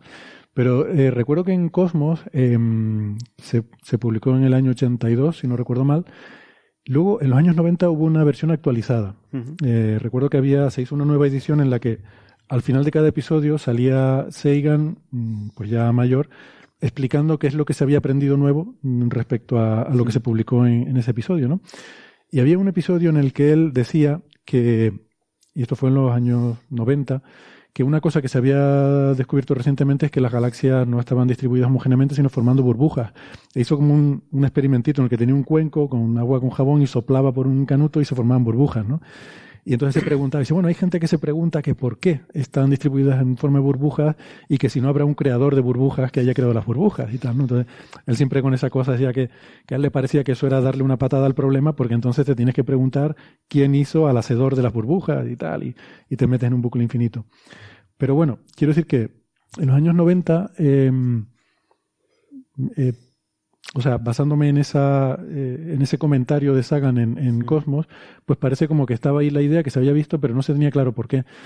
Lo cual ahora que lo pienso me sorprende porque es verdad lo que tú dices, ¿no? Que ya la formación de estructuras es un problema que se trabajaba en los años 60 y 70 y, y era probablemente esperable que, que esto existiera. Sí, ¿no? Pero o sea, bueno. por lo menos, o sea, del, eh, de hecho, cómo se resuelve la, la aproximación de Zeldovich es buscando eh, pues esos, primero esos, esos planos y luego esas líneas de, de, de formación. Y, ya te digo que intu intuitivamente, eh, a, a, poco que uno resuelve, o sea, eh, como en la expansión, en un entorno que es ligeramente más, más denso o menos denso que el entorno, pues te das cuenta que naturalmente pues conduce a ese tipo de estructura. Porque como los entornos bajo densos se expanden más rápido, pues al final eh, acaba agrupando en paredes.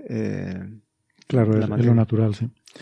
Bueno, sí, la, que... las primeras observaciones de los pancakes de Seldovich, de esta estructura, es de 1991. Se hicieron con hidrógeno neutro, con un desplazamiento al Z de 3.4. Se publicaron en Physical Letters. Tengo aquí delante el artículo. Pues fíjate, claro, el, año, el año 90. ¿eh?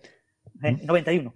Sí, sí. O sea, que, que perfectamente pueden ser las primeras señales. De hecho, durante los 90 fue muy polémico, ¿no? El tema de la web cósmica, si de, verdad existía o no, etcétera. Mm. Bueno, pues, pues fíjate, o sea, estamos hablando de eso, de, la actualización de Cosmos. Sí, sí, sí. bueno, eh, entonces, mm, eh, al grano. Esto nos permite ver la red cósmica y esto mola muchísimo porque en la red cósmica, eh, cuando tú la puedes ver con cierta precisión, se pueden ver un montón de cosas. Por ejemplo, las oscilaciones acústicas de variones, que es una cosa un poco técnica, pero que está muy íntimamente relacionada con la historia del universo temprano. Y eh, yo me gustaría empezar por un punto a, discutir lo que a mí me parece el más importante de todo esto en el contexto actual de, debate científico. ¿no? Y es el siguiente. Bueno, esta gente publicaron 20 papers, sacaron el, archive, tú miras aquí de vos y salen 20 artículos. de los cuales 19 son un tostonazo infumable, porque son cosas muy técnicas de cómo han hecho... Son, distintas formas también de acceder a las medidas, ¿no? De, de escala acústica. Entiendo que hay que hacerlo. Sí, sí. ¿Vale? Eh, entiendo que hay que hacerlo, pero 19 de los 20 papers son infumables sobre cómo han hecho cada cosa, cómo han sacado la estadística de no sé qué, detalles técnicos de cómo se ha hecho el, cartografía, un montón de cosas. Pero hay uno que es el que se publica en Physical Review D, eh, que eh, es el que da resultados científicos, digamos, ¿no? Y es el que a mí me pareció muy chulo. Entonces, una de las cosas que salen de aquí es, por supuesto, el hecho de que con con las oscilaciones acústicas de variones puedes construir la escala de distancias inversa. Siempre hemos dicho que eh, una forma de, hacer estos estudios cosmológicos sobre el ritmo de expansión del universo es con la escalera de distancias, que mm. es tú vas partiendo de las estrellas cercanas, las puedes medir por paralaje, su distancia a ellas, luego eh, las estrellas cefeidas te, permiten medir distancias a, a distancias mayores y tú encajas el paralaje con las cefeidas, porque hay algunas cefeidas que están en nuestra galaxia y puedes medir paralaje. Eh, con las cefeidas puedes sacar distancia a otras galaxias. En algunas de esas otras galaxias puedes ver supernovas de tipo 1A y entonces ya puedes sacar distancia con supernovas de tipo 1A a galaxias más lejanas. Y de esa forma tú puedes construir la, eh, la distancia a ciertas galaxias y puedes hacer este estudio del ritmo de expansión del universo y ahí es donde te sale la discrepancia en el parámetro de, cosmológico y, sale ese valor de 74 que le sale, por ejemplo, al grupo de RIS. Em, en vez de 68, como decíamos antes, sale 74. Y esa es la discusión sobre si está mal el modelo cosmológico, si hay física nueva que tener en cuenta, porque la medida que da 68 no usa ninguna observación difícil. A ver, no, lo voy a decir mal, lo voy a decir de otra forma usa solamente observaciones del fondo cósmico de microondas que están medidas con mucha precisión y son las medidas que son, y usando el modelo cosmológico, de ahí recupera el valor 68. Ahí lo único que asume, básicamente, es que eh, la física es la que conocemos, sale 68. Esta otra medida no usa el modelo cosmológico, la medida basada en las escaleras de distancia, no usa el modelo cosmológico, pero a cambio usa una serie de observaciones que hay que encajarlas unas con otras, que cada una tiene sus dificultades, sus incertidumbres, y si tú te crees que todas esas incertidumbres son bien conocidas, te sale 74. Y entonces lo que dice esta gente es, como nosotros no hemos asumido el modelo cosmológico, este debe ser el valor correcto y la discrepancia es debida a que hay física nueva que no está metida en el modelo. Y em, es el argumento, como dice Francis, para que eh, Adam Rees pida un segundo premio Nobel por descubrir física nueva más allá del modelo cosmológico estándar, cuando eso se demuestre, ¿no? Si se demuestra. Claro, aquí, con técnicas como esta, eh, hay otras formas de hacer esto, pero hasta ahora han sido demasiado imprecisas como para darte un resultado que realmente pueda competir con esto. Pero las oscilaciones de variones son una cosa muy interesante. Eh, sin entrar en los tecnicismos de qué es lo que las producen, porque hemos hablado otras veces de ellas, pero es una escala eh, preferida en la distribución de galaxias que tiene que ver con eh, bueno, el horizonte al principio del universo cuando se, se produce la recombinación. Mm, digamos que en el universo actual hay mm, la si tú miras la distribución de distancia entre galaxias, hay una distancia que es un poco más probable, que es unos 400 millones de años luz. Más o menos esa distancia. Y esa, ese tamaño, mm, claro, cuando el universo era más pequeño, ese tamaño también era más pequeño. Entonces, si tú tienes un cartografiado muy bueno de galaxias, tú puedes ver esas oscilaciones acústicas de variones, ¿no? Y las puedes ver a, diferentes eh, escalas y puedes ver cómo, cómo ha ido variando ese tamaño. Entonces, es otra forma de construir una escalera de distancias, pero en este caso al revés, yendo de más lejos a más cerca, ¿no? Sin usar la supernova. Eso. tienes una regla de medir eh, que sabes cuánto ha ido cambiando en función del tiempo, eh, porque básicamente esa regla de medir eh, cambia proporcionalmente a la expansión. Y, bueno, pues si eres capaz de trazar, como identificar ese patrón en distintas épocas, pues pues eres capaz de trazar hacia atrás y, comparar. Entonces, en el fondo estás haciendo una medida... O puedes ir viendo el tamaño de esas estructuras a lo largo de la edad mm. del universo. Sí, es, esa idea de tener una regla. Si tú sabes eh, lo, importante, porque tú puedes identificar esos patrones en, la estructura, pero siempre van a ser patrones, eh, eh, bueno, si los mides angularmente en el cielo, van a ser patrones angulares, y si los mides radialmente a lo largo de la línea de visión, pues van a ser patrones en el espacio de Resif, en el espacio de velocidad. Pero tú tienes que convertir eso a unidades físicas. Entonces, el truco está en saber que es que esa, esa escala peculiar, característica que estoy viendo, sé que tiene que ser el horizonte de sonido. Es que son, eh, perdona que vuelva al tema este, son las mismas oscilaciones que vemos en el fondo cósmico de microondas. Mm. Exactamente las mismas. Eh, hay una escala característica en el universo que es eh, la escala del, horizonte de sonido, lo que ha podido viajar una onda de sonido desde el Big Bang hasta el momento que se forma el fondo cósmico de microondas, 380.000 años. Esa escala de tiempo. En el fondo cósmico de microondas hay una distancia preferencial que es 380.000 años luz. Eh, porque el universo tenía 380.000 años y nada se puede haber propagado a una distancia mayor de 380.000 años luz. Efectivamente. En esa época el plasma eh, estaba dominado sobre todo por radiación y la velocidad del sonido en ese plasma pues era una velocidad que estaba muy cerca de la velocidad de la luz. Era un 58% la velocidad de la luz.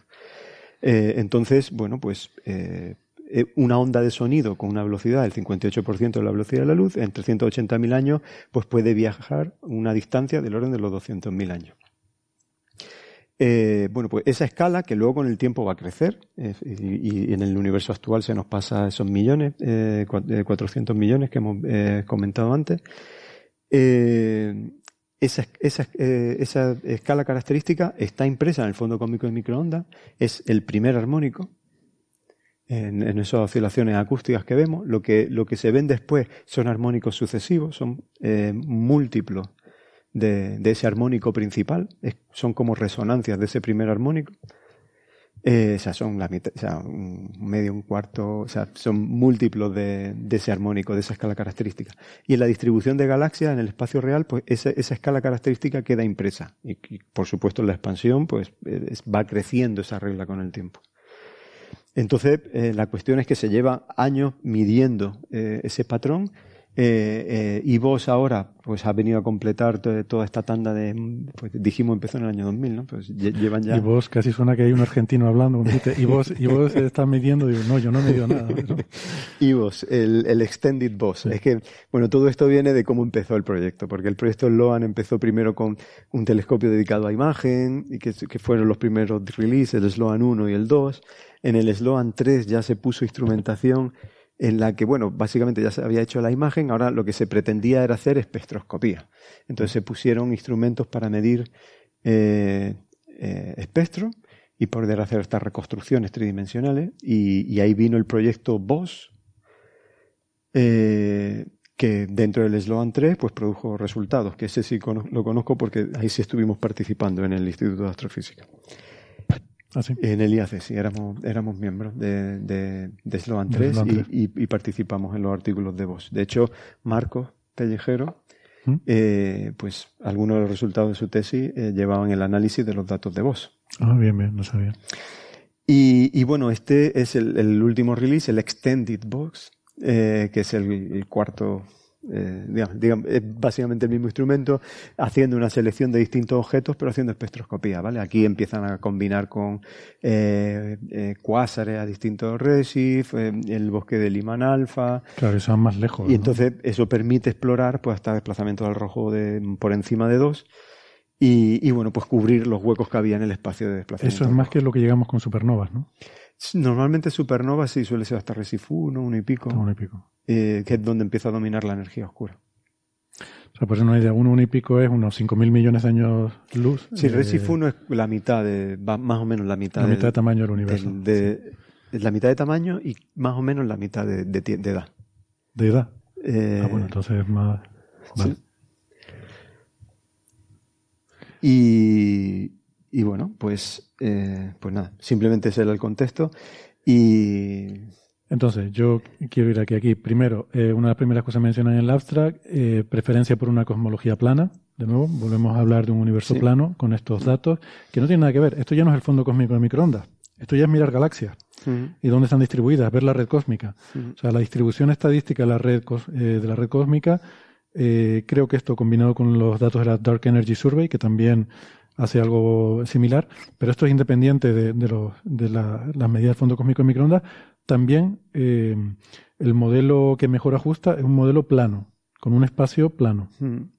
Y aquí con menos ambigüedad, eh, porque eh, si en el fondo de microondas existía esa degeneración geométrica, o sea, porque es, difícil medir con fondo de microondas únicamente la curvatura, eh, romper la, la degeneración. hay una degeneración con el Hay una degeneración entre, porque mide una cierta combinación de omega materia más omega lambda, y entonces poder romper eh, esa degeneración y, sacar la curvatura, mm. eh, pues es complicado. Una, una degeneración, perdona, para a lo mejor los oyentes que no estén familiarizados con la terminología, quiere decir que hay dos parámetros que tú eres sensible a una combinación de los dos, pero no a uno de ellos por separado. O sea, que yo puedo obtener el mismo resultado. Si este lo subo y aquel lo bajo, saco el mismo resultado.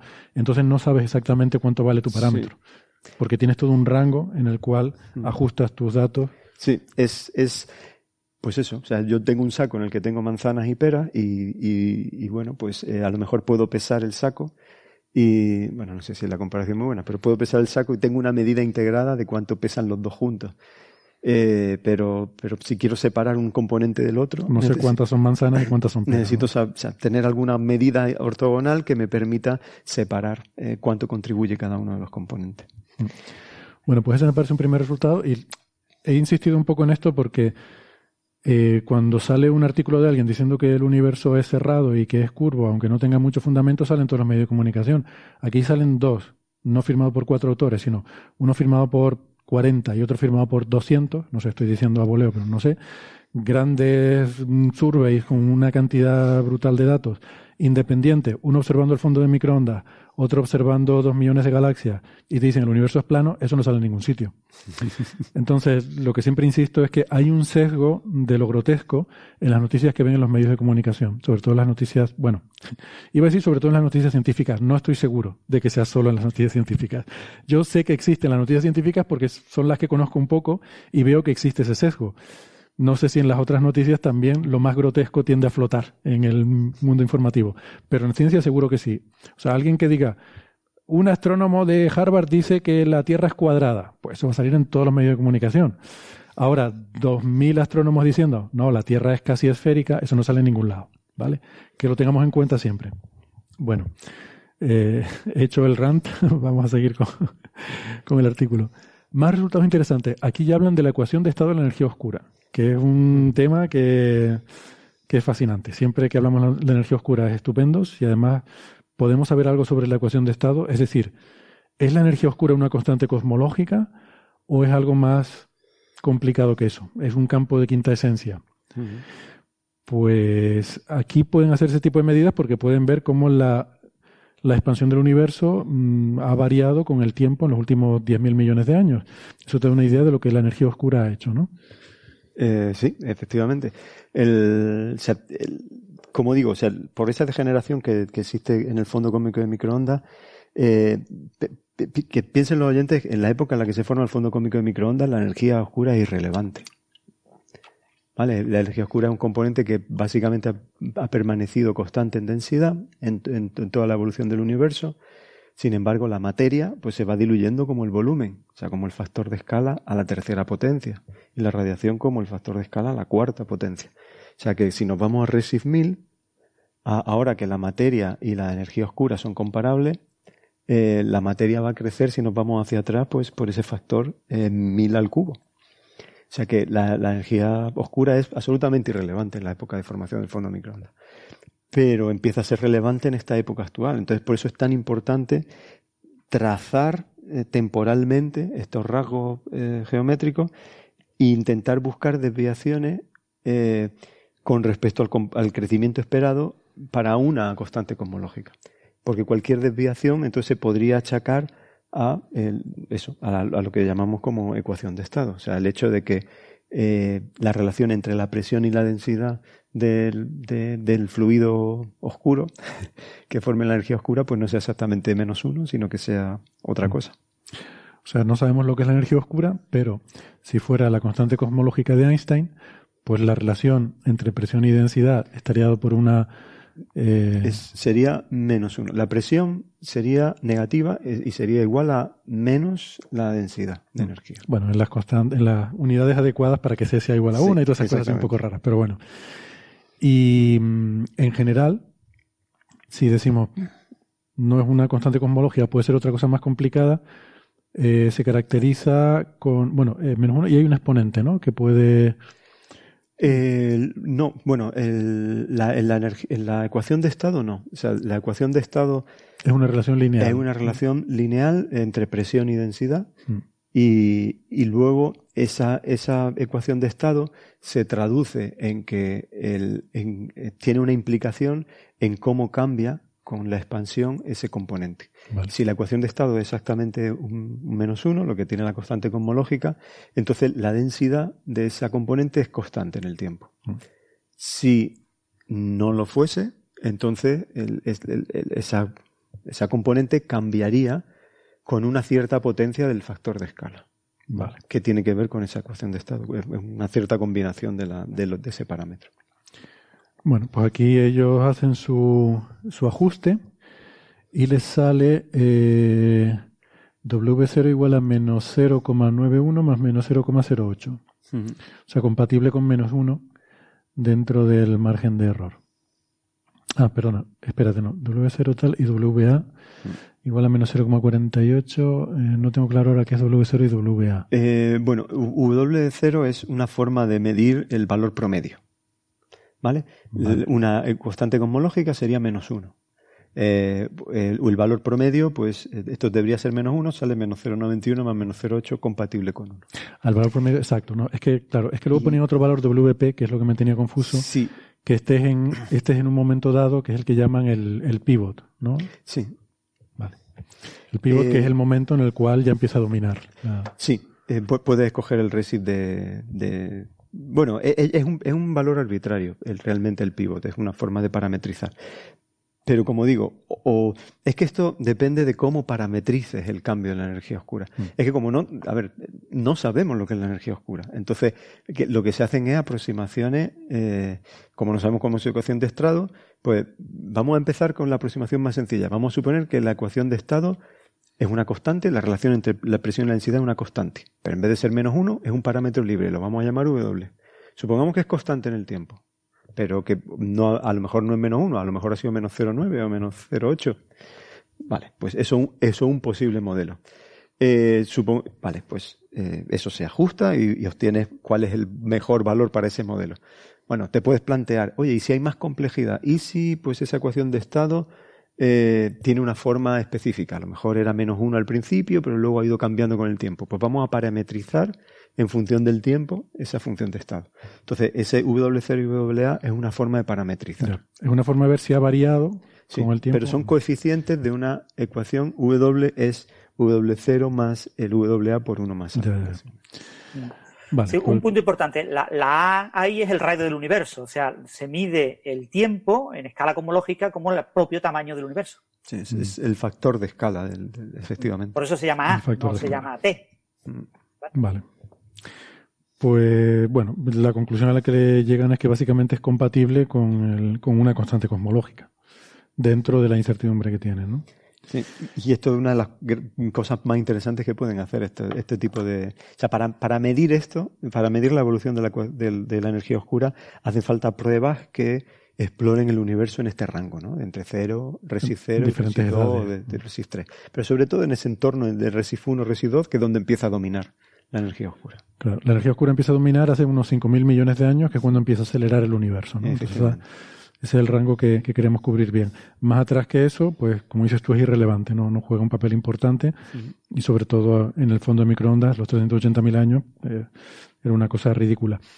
Y no dije antes, dije que estas oscilaciones de variones nos permiten establecer otra escalera de distancia, en este caso una escalera inversa, y el resultado que ellos obtienen del parámetro de Hubble utilizando esa otra escalera de distancia es H0 68,20. ¿Vale? De nuevo, es un resultado compatible con el del fondo de microondas. O sea, no tenemos una dicotomía valor del fondo de microondas frente a valor de escalera de distancias. Mm, tenemos una dicotomía entre valor de las supernovas y valor obtenido por otros métodos. Porque dos métodos que son totalmente diferentes, uno basado en el fondo de microondas y otro basado en la red cósmica y en las oscilaciones acústicas de bariones, nos dan 68. ¿Vale? Un método basado en supernovas tipo 1A nos da 74. A lo mejor el problema va a estar con la supernova de tipo 1A, como hemos hablado en algunos episodios recientes.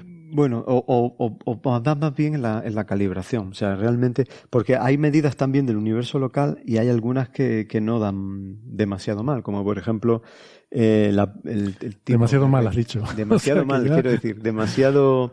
Y en tensión. No, ah. no dan demasiado, no, no dan esa tensión. Eh, por ejemplo, el, ¿cómo se, la, la tipo de, la, rama asintótica, la, punta de la rama asintótica de la gigante. No sé si pero esas todavía tienen una incertidumbre muy amplia, ¿no? Tienen incertidumbres amplias, pero, pero dan valores eh, más bajos y también necesitan calibraciones. Eh, más bien, el, foco está puesto. Lo digo porque hace poco estuvimos hablando, hay, hay trabajos que, que, cuestionan que realmente las supernovas tipo 1A o incluso la mayoría de supernovas tipo 1A vengan de, de, explosiones de una supernova, de una enana blanca que acreta materia, de, o sea, del escenario clásico de supernova tipo 1A, que hay otras formas que parecen bastante más probables eh, con sistemas binarios de generar ese tipo de supernovas lo cual introduciría un error sistemático importante en esos estudios, ¿no? Y, eso es un tema que, bueno, que ahora mismo está ahí, que habrá que, eh, estudiar con cuidado. Pero, ah, y al final todo viene a, conectar con lo que tú comentabas al principio, que es que eh, hay mucha, la, física eh, para modelar qué es lo que ocurre en el universo primordial es, física relativamente sencilla porque son perturbaciones lineales de, la relatividad general, que es una física bien controlada. Eh, siempre en el régimen de, perturbaciones pequeñas, eso lo sabemos hacer muy bien en física. Eh, la física en el universo local es, tremendamente complicada, te tienes que basar en, calibraciones. E insisto en el tema de las calibraciones porque he, estado revisando este tema recientemente y, por ejemplo, en, las medidas de, de la rama de la gigante, eh, las calibraciones ya permiten sacar barras de error del orden de, un kilómetro por segundo también, ah. de 1,3 kilómetros por segundo. Y la medida que sale de, de, aquí es de 70 más menos 1. 70 más menos 1. 70 con 4 más menos 1,3. Mientras que las del grupo de RIS pues son las 76 más menos, 76 más menos 1,5. O sea que es que hay incluso tensión entre las medidas locales de RIS y las medidas locales eh, que utilizan estas calibraciones. Bueno, pero eso sugeriría entonces lo que decía, que igual el problema es con las supernovas, que no son esas candelas estándar, ¿no? Bueno, pues nada, sigue, sigue la, discusión. Em, pero... Una, discusión que siempre tenemos que verla desde el punto de vista positivo, es decir, eh, nos va a permitir aprender muchísimas cosas de la astrofísica. La astrofísica es muy complicada, o sea, mm. cómo funciona una estrella, cómo explota una supernova, eh, cómo es el, eh, las gigantes rojas, pues cuál es su evolución, y a partir de ahí podemos estimar distancias, la, usar lentes gravitacionales débiles, utilizar ondas gravitacionales. Entonces son procesos astrofísicamente muy, muy complejos, ¿no? Mm. y, y entonces, eh, si obtienen valores que discrepan respecto a algo tan trivial, entre comillas, como los modelos homológicos, porque lo que recordar que quizás no hemos destacado de todas estas medidas de, de IVOS y también de las de ACTPOL, eh, es que se basan en modelos homológicos. Es decir, tú tienes primero que usar un modelo homológico para poder estimar la constante de Hubble. La constante de Hubble mm. no es un parámetro directo en tu modelo. Mm. Es decir, tú estimas parámetros homológicos y a partir de ahí derivas el parámetro de Hubble y lo extrapolas a cero y obtienes el parámetro cosmológico. Pero lo importante de esas medidas es que son extremadamente triviales. Sí, Salvo que cambie la física, son triviales. Mm. Sí, pero yo aquí quiero también romper una lanza en favor de eh, las medidas de, la supernova, en el sentido de que es cierto lo que ustedes argumentan, que es más sencilla la física esta, pero, pero si está mal, está mal. Quiero decir, si estamos asumiendo que la energía oscura es una constante cosmológica y resulta que no, que es un, un, campo de quinta esencia que hace cosas extrañas, que al principio hizo no sé qué cosa y luego no sé qué otra, pues esa física nueva no está tenida en cuenta en el modelo cosmológico. ¿no? Entonces, el hecho de que sea más sencillo no garantiza que sea la respuesta correcta. Pero, eso produciría discrepancia a bajo y esa tensión pero digamos, en, la época en la que eh, tanto eh, se hacen estas medidas de, oscilaciones acústicas como el fondo de microondas, no, no, no juega tanto papel la, energía oscura. Eh, pero bueno, sí tiene, tiene razón que, que, es física sencilla, pero si nos estuviéramos equivocando. Claro, es que realmente aquí el premio gordo sería que, que hubiera física nueva. Mm. Sí, eso es lo que pero, Pero, Evidentemente, si no hay física nueva, está claro que la medida de, del fondo de microondas es la más sencilla y más fiable y más precisa. Sí. Pero por eso yo creo que resaltar este resultado que vuelve a confirmar eh, el IVOS que estabas comentando antes y que, y que bueno, que, que no es nuevo de, del Sloan, o sea que en los releases anteriores del Sloan ya se había eh, venido publicando. Y es el hecho de que esta medida eh, es completamente independiente del fondo de microondas.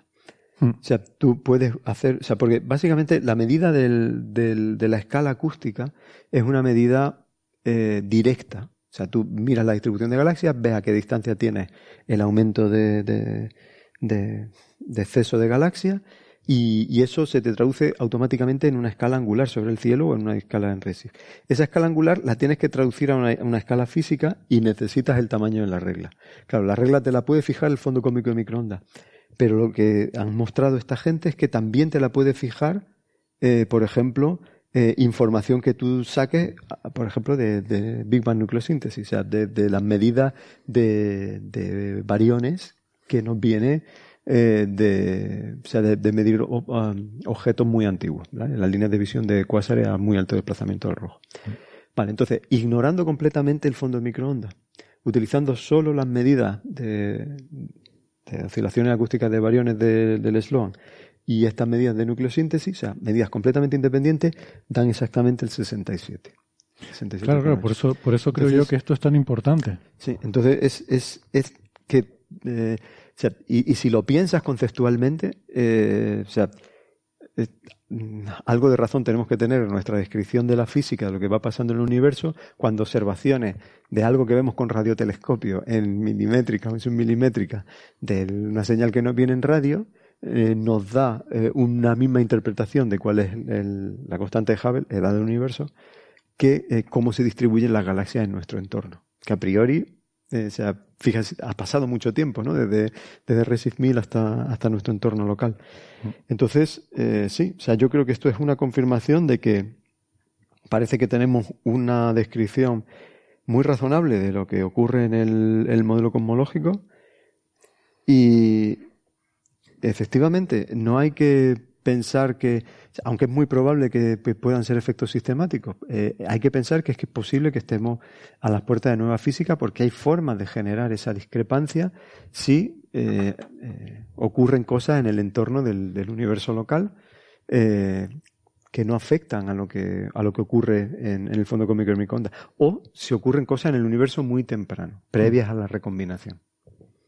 Claro, eh, por eso creo que estos trabajos son tan importantes porque son independientes, ¿no? Quiero decir, antes un poco había la tensión entre lo que se obtenía con el fondo de microondas y lo que se obtiene con la, con la escalera de distancia. Entonces, si realmente, a ver, eh, si no tenemos otras eh, otras referencias de comparación que nos digan cuál es cuál de los dos resultados es el correcto, pues bueno, la posibilidad está ahí de que efectivamente haya algo mal, de que haya la forma negativa es decir algo mal, la forma positiva es decir que haya física nueva por descubrir, que también mola mucho el que haya física nueva, ¿no? Siempre estamos buscando que haya cosas nuevas por descubrir, pues si no todo es muy aburrido.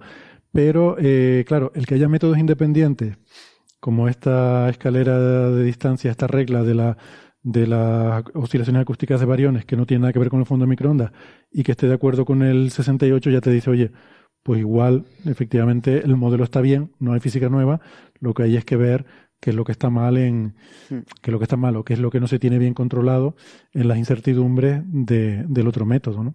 Porque hay otros métodos alternativos, pero hasta ahora ninguno tan preciso como para que te permita decantarte por un resultado u otro. Y yo creo que ya empezamos a tener métodos alternativos que se van decantando por el 68.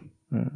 Tiene, tiene pinta. Sí, la cuestión es que, bueno, pues todo este rango de, de RESIF que está cubierto por, por las medidas de oscilaciones acústicas y todo el, rango que, se prueba con el fondo de microondas, básicamente te va limitando eh, las posibilidades de tocar el modelo, de alterar el modelo. O sea, si hay algo que no comprendemos, no puede alterar eh, los rangos en el dominio temporal que estamos probando. O sea, el, el universo hasta RESIF 2, que está muy bien probado por IVOS, o el universo en RESIF 1000. O sea, tiene que ser algo o que ocurra en una época que no, controlamos todavía, como la época oscura, o que ocurra previamente a la, a la, época de recombinación y que haya alterado, por ejemplo, la velocidad de sonido de, esas ondas y, por lo tanto, eh, haya cambiado el tamaño de la escala, de la regla de medir.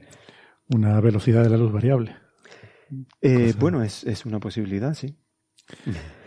Aunque hay, hay restricciones a, a, las variaciones temporales de la velocidad de la luz que se pueden, porque eso también tendría implicaciones sobre, sobre el fondo cósmico de microondas y, y, las restricciones pues son, son muy fuertes. No solamente a la velocidad de la luz, sino también, por ejemplo, a, variaciones de otras constantes fundamentales, la constante de estructura fina o, o otros parámetros. Vamos a seguir para adelante. Aquí comienza Señales, señales, señales de los oyentes. De los oyentes, de los oyentes,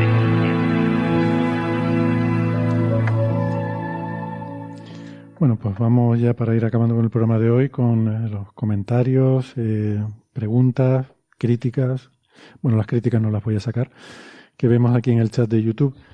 Em, no sé si han estado atentos. Yo acabo de ver una así de pasada en la que Miguel Ren pregunta, dice, pregunta sugerencia, que recuerda que en un episodio de Coffee Break se hablaba de, Star Wars en el que se hablaba sobre la sensación térmica en el espacio. Y eh, quería sacar esta pregunta porque se da la casualidad de que estoy a mitad de escribir la, la siguiente entrada de mi blog y va justo sobre esto. Ahora que estamos en el verano, pues hablar de la sensación térmica, que es una cosa que se... Solo voy a decir que el título se llama La mal llamada sensación térmica porque no es una sensación, es, una, es un parámetro que es interesante, que tiene que ver con la pérdida de calor. Lo importante no es la temperatura que haga, sino a qué ritmo perdemos calor. Eh, nuestro cuerpo quiere estar a una temperatura de unos 36 grados, que es una temperatura constante, y tenemos una caldera que va generando calor para mantener esa temperatura constante. Nosotros perdemos temperatura, perdón, perdón, perdemos calor a través de la piel y generamos calor internamente a través de nuestro metabolismo y esa, esa pérdida y esa generación de calor se equilibran para que la temperatura sea la que tiene que ser. Cuando nosotros sentimos frío es porque estamos perdiendo mucho calor y entonces la caldera tiene que echar más madera y tiene que aumentar el nivel de producción de energía. Eso es nuestra sensación de frío, cuando necesitamos eh, generar más calor. Y viceversa, sentimos calor cuando no perdemos suficiente calor porque eh, bueno, típicamente porque el aire a nuestro alrededor está caliente y eh, olvidaba decir que la pérdida de calor es proporcional, entre otras cosas, es proporcional a la diferencia de temperatura. Si yo estoy a 36 grados y el aire está a 20, pierdo una cierta cantidad de calor. Si el aire está a 5 grados, hay más diferencia y entonces pierdo calor más rápidamente, ¿no? Ese es uno de los parámetros. Por eso la temperatura a primer orden influye y tú sabes que a 10 grados no te gusta estar porque hace fresquito, a 20 grados estás más a gustito. Pero lo importante no es de por sí la temperatura, sino a qué ritmo estás perdiendo calor. Lo que pasa es que ese ritmo es proporcional a la temperatura. ¿Qué pasa? Que no solo es proporcional a la temperatura, es proporcional a más cosas, o depende de más cosas. Por ejemplo, el viento. Si el aire se está moviendo, ¿vale? Si el aire se está moviendo, te mm, pasan dos cosas. Eh, primero, tú cedes más calor al aire y segundo, em, cuando el aire está quieto, el aire que está a tu alrededor se calienta por tu propio calor. Entonces genera una especie de un poco de aislamiento y pierdes calor más lentamente. El aire se convierte en una especie de manta. Pero si se está moviendo, te quita calor y rápidamente se lo lleva y lo sustituye aire frío que a su vez, entonces eso hace que te enfríes más. Por tanto, cuando hace viento, Eh, eso que se dice, ¿no? La sensación térmica es que no, no es una sensación, es un flujo de calor. Eh, cuando hace viento, el flujo de calor es más bajo. Y esto hila con el tema de la temperatura en el espacio. Eh, en el espacio vacío no hace ni frío ni calor, porque no hay, a priori no hay pérdida de calor. El calor que tú pierdes por radiación es despreciable totalmente. Entonces siempre pongo el ejemplo de que si tú pudieras sacar la mano eh, en el espacio y no te pasara nada por, por los problemas de presión, ¿sentirías frío o sentirías calor? Pues lo que tenemos que pensar es que no vamos a perder calor a través de la mano. Si no vas a perder calor, porque ya digo, lo, que radias es despreciable, si no vas a perder calor porque no hay, no hay un medio al que cederle ese calor, no hay partículas que vengan y, e interactúen contigo y, y, te, y se lleven ese calor, tú lo que vas a sentir es lo que sientes cuando con el aire no intercambias calor. Y eso ocurre cuando el aire está a la misma temperatura que tu cuerpo, o sea, 36 grados. Cuando el aire está a 36 grados no hay intercambio de calor entre tu cuerpo y, el aire. Y a esa temperatura sientes calor. Por tanto, si sacaras tu mano al espacio, sentirías calor. ¿Vale? Esa es un poco la conclusión, eh, simplificando mucho el, el titular, sería ese, ¿no? Que aunque el espacio, digamos que está a 2,7 grados Kelvin, a menos 270 grados centígrados, tú sentirías calor. Bueno, ese es un poco, es un poco un resumen de lo que quería decir. Y también se da lo contrario. Cuando decimos que la corona del Sol está a un millón de grados, tú podrías poner tu mano en la corona solar y no quemarte. Porque la densidad es tan baja que recibirías muy poco flujo de calor. Eh, de las partículas de la corona en ese medio. Hombre, te quemarías porque para estar en la corona del Sol se supone que está cerca y cerca del Sol hace mucho calor por los fotones que te llegan del Sol. Pero si pusieras, si pusieras una, una sombrilla que pudiera resistir eso, te pones a la sombra del escudo de la sonda Parker o de la Solar Orbiter y tú pusieras tu mano en ese medio que está a un millón de grados, no te quemarías. Te daría cáncer porque lo, que eso esté a un millón de grados lo que quiere decir es que se mueven a toda velocidad esos protones. Eh, son partículas que se mueven a mucha velocidad entonces sería como estar sometido a una cierta radiactividad, estaría bombardeado por partículas muy energéticas y, te daría cáncer, pero no, te quemarías la mano. Em, ¿Algún comentario? ¿Estamos de acuerdo? Vale. Ya te leeremos, ya te leeremos el blog. Vale, vale. Sí, lo, intentaré desarrollar un poquito más en el blog. Sí. Bruno Jiménez pregunta si podemos explicar mejor de dónde salen las oscilaciones acústicas de variones a partir de las fluctuaciones primordiales y de la materia oscura tirando y la presión de radiación o de fotones expandiendo. Alberto, ¿tratas de volver a explicar mejor lo que Bueno, o sea, la analogía es un... La mejor analogía que se me ocurre es, pensemos en ondas de sonido, en un instrumento de viento. Hay una escala característica hay unas ondas de presión, eh, tenemos por, por, un lado la gravedad que intenta comprimir y tenemos por otro lado eh, la radiación, los fotones que se intentan escapar. ¿Vale? Y tenemos una situación en la que eh, perturbaciones, ondas se pueden propagar.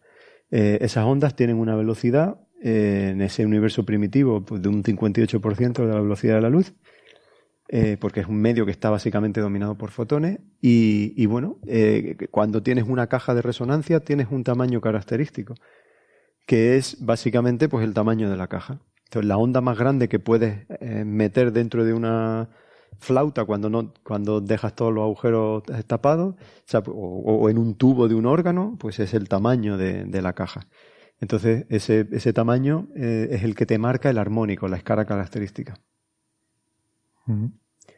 y eso es lo claro, que. quizás para los oyentes el tema de la caja, ¿no? No queda claro. Son pozos de potenciales. O sea, hay unas fluctuaciones iniciales de la distribución de materia que hacen esos pozos de potencial para la gravedad y que son esas como cajas que tú has comentado. Pero sí, lo, que juega el papel de caja realmente, eh, por hacer la analogía, es el propio tamaño del, del universo. Eh, porque, porque efectivamente tú tienes, eh, a, todas las escalas tienes perturbaciones y tienes, o sea, porque tienes pequeñas perturbaciones, unas mayores, otras menores, pero, eh, pero luego cuando miras sobre el fondo cósmico de microondas y, ves el agrupado de todas las distribuciones de posibles tamaños y todas las posibles distribuciones de escala, ¿por qué te aparece un tamaño dominante, predominante, emergente?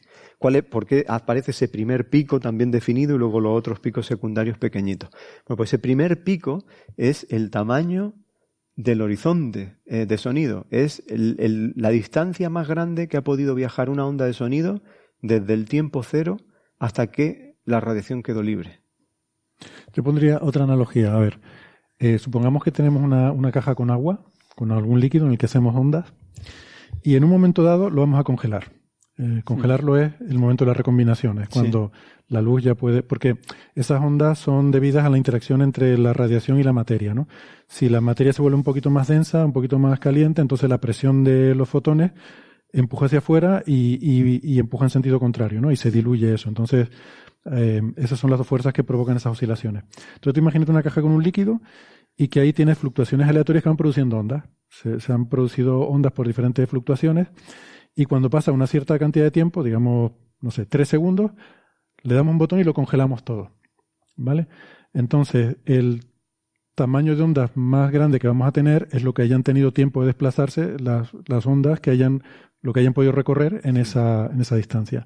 Entonces, eso nos genera un, una, una distancia eh, privilegiada, eh, favorecida, que es aquella que es la, más larga en la cual se han podido generar estas ondas. Luego hay otras más cortas, pero esas son las más largas.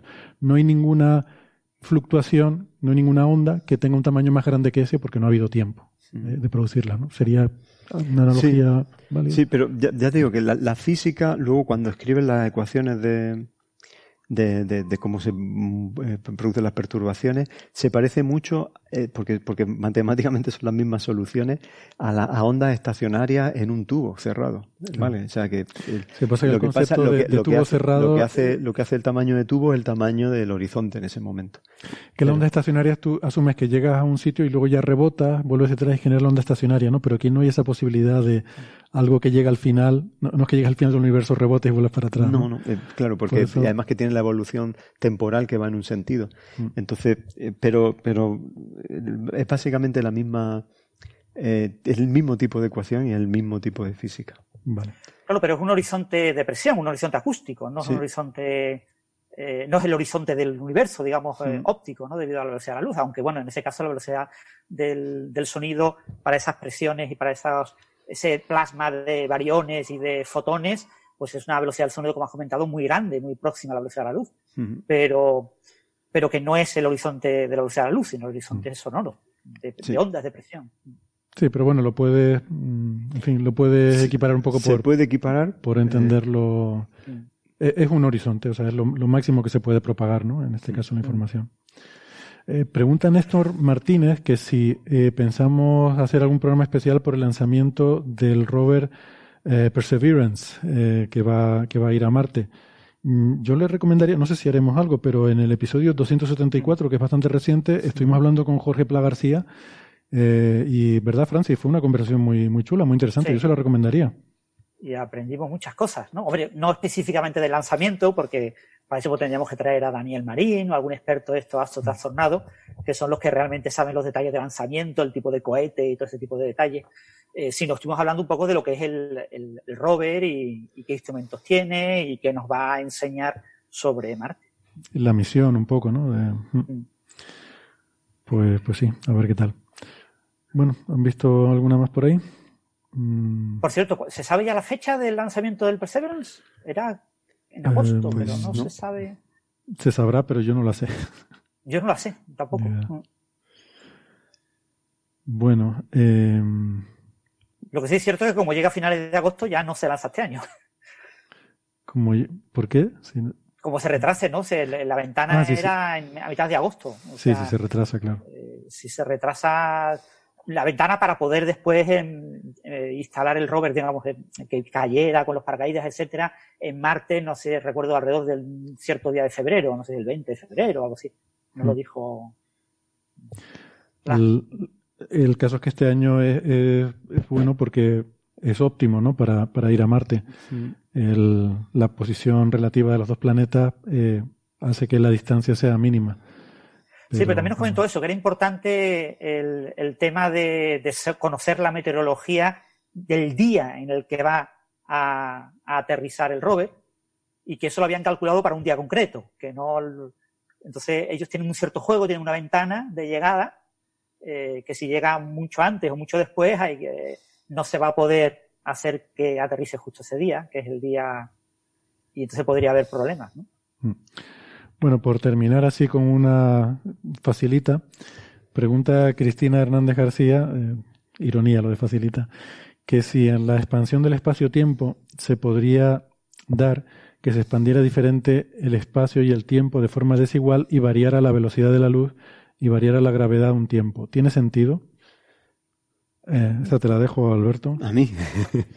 bueno, primero habla de la expansión del espacio-tiempo. Sí, sí, sí. Quizá hay que aclarar. Eh, es que, bueno, son dos, son dos conceptos distintos. Eh, en la descripción que tenemos de, de las soluciones de, de Freeman Robinson Walker, o sea, de, cómo se produce la expansión, ese término de expansión, pues es un término que, que va expandiendo la parte espacial a tiempos dados a, tiempos constantes, ¿no? Eh, es que no he entendido muy bien. O sea, es realmente una expansión del espacio, ¿no? No, no es del espacio-tiempo. Sí, si cortas el espacio en, a, tiempos constantes, pues esas, esas superficies eh, espaciales pues eh, van creciendo con el tiempo.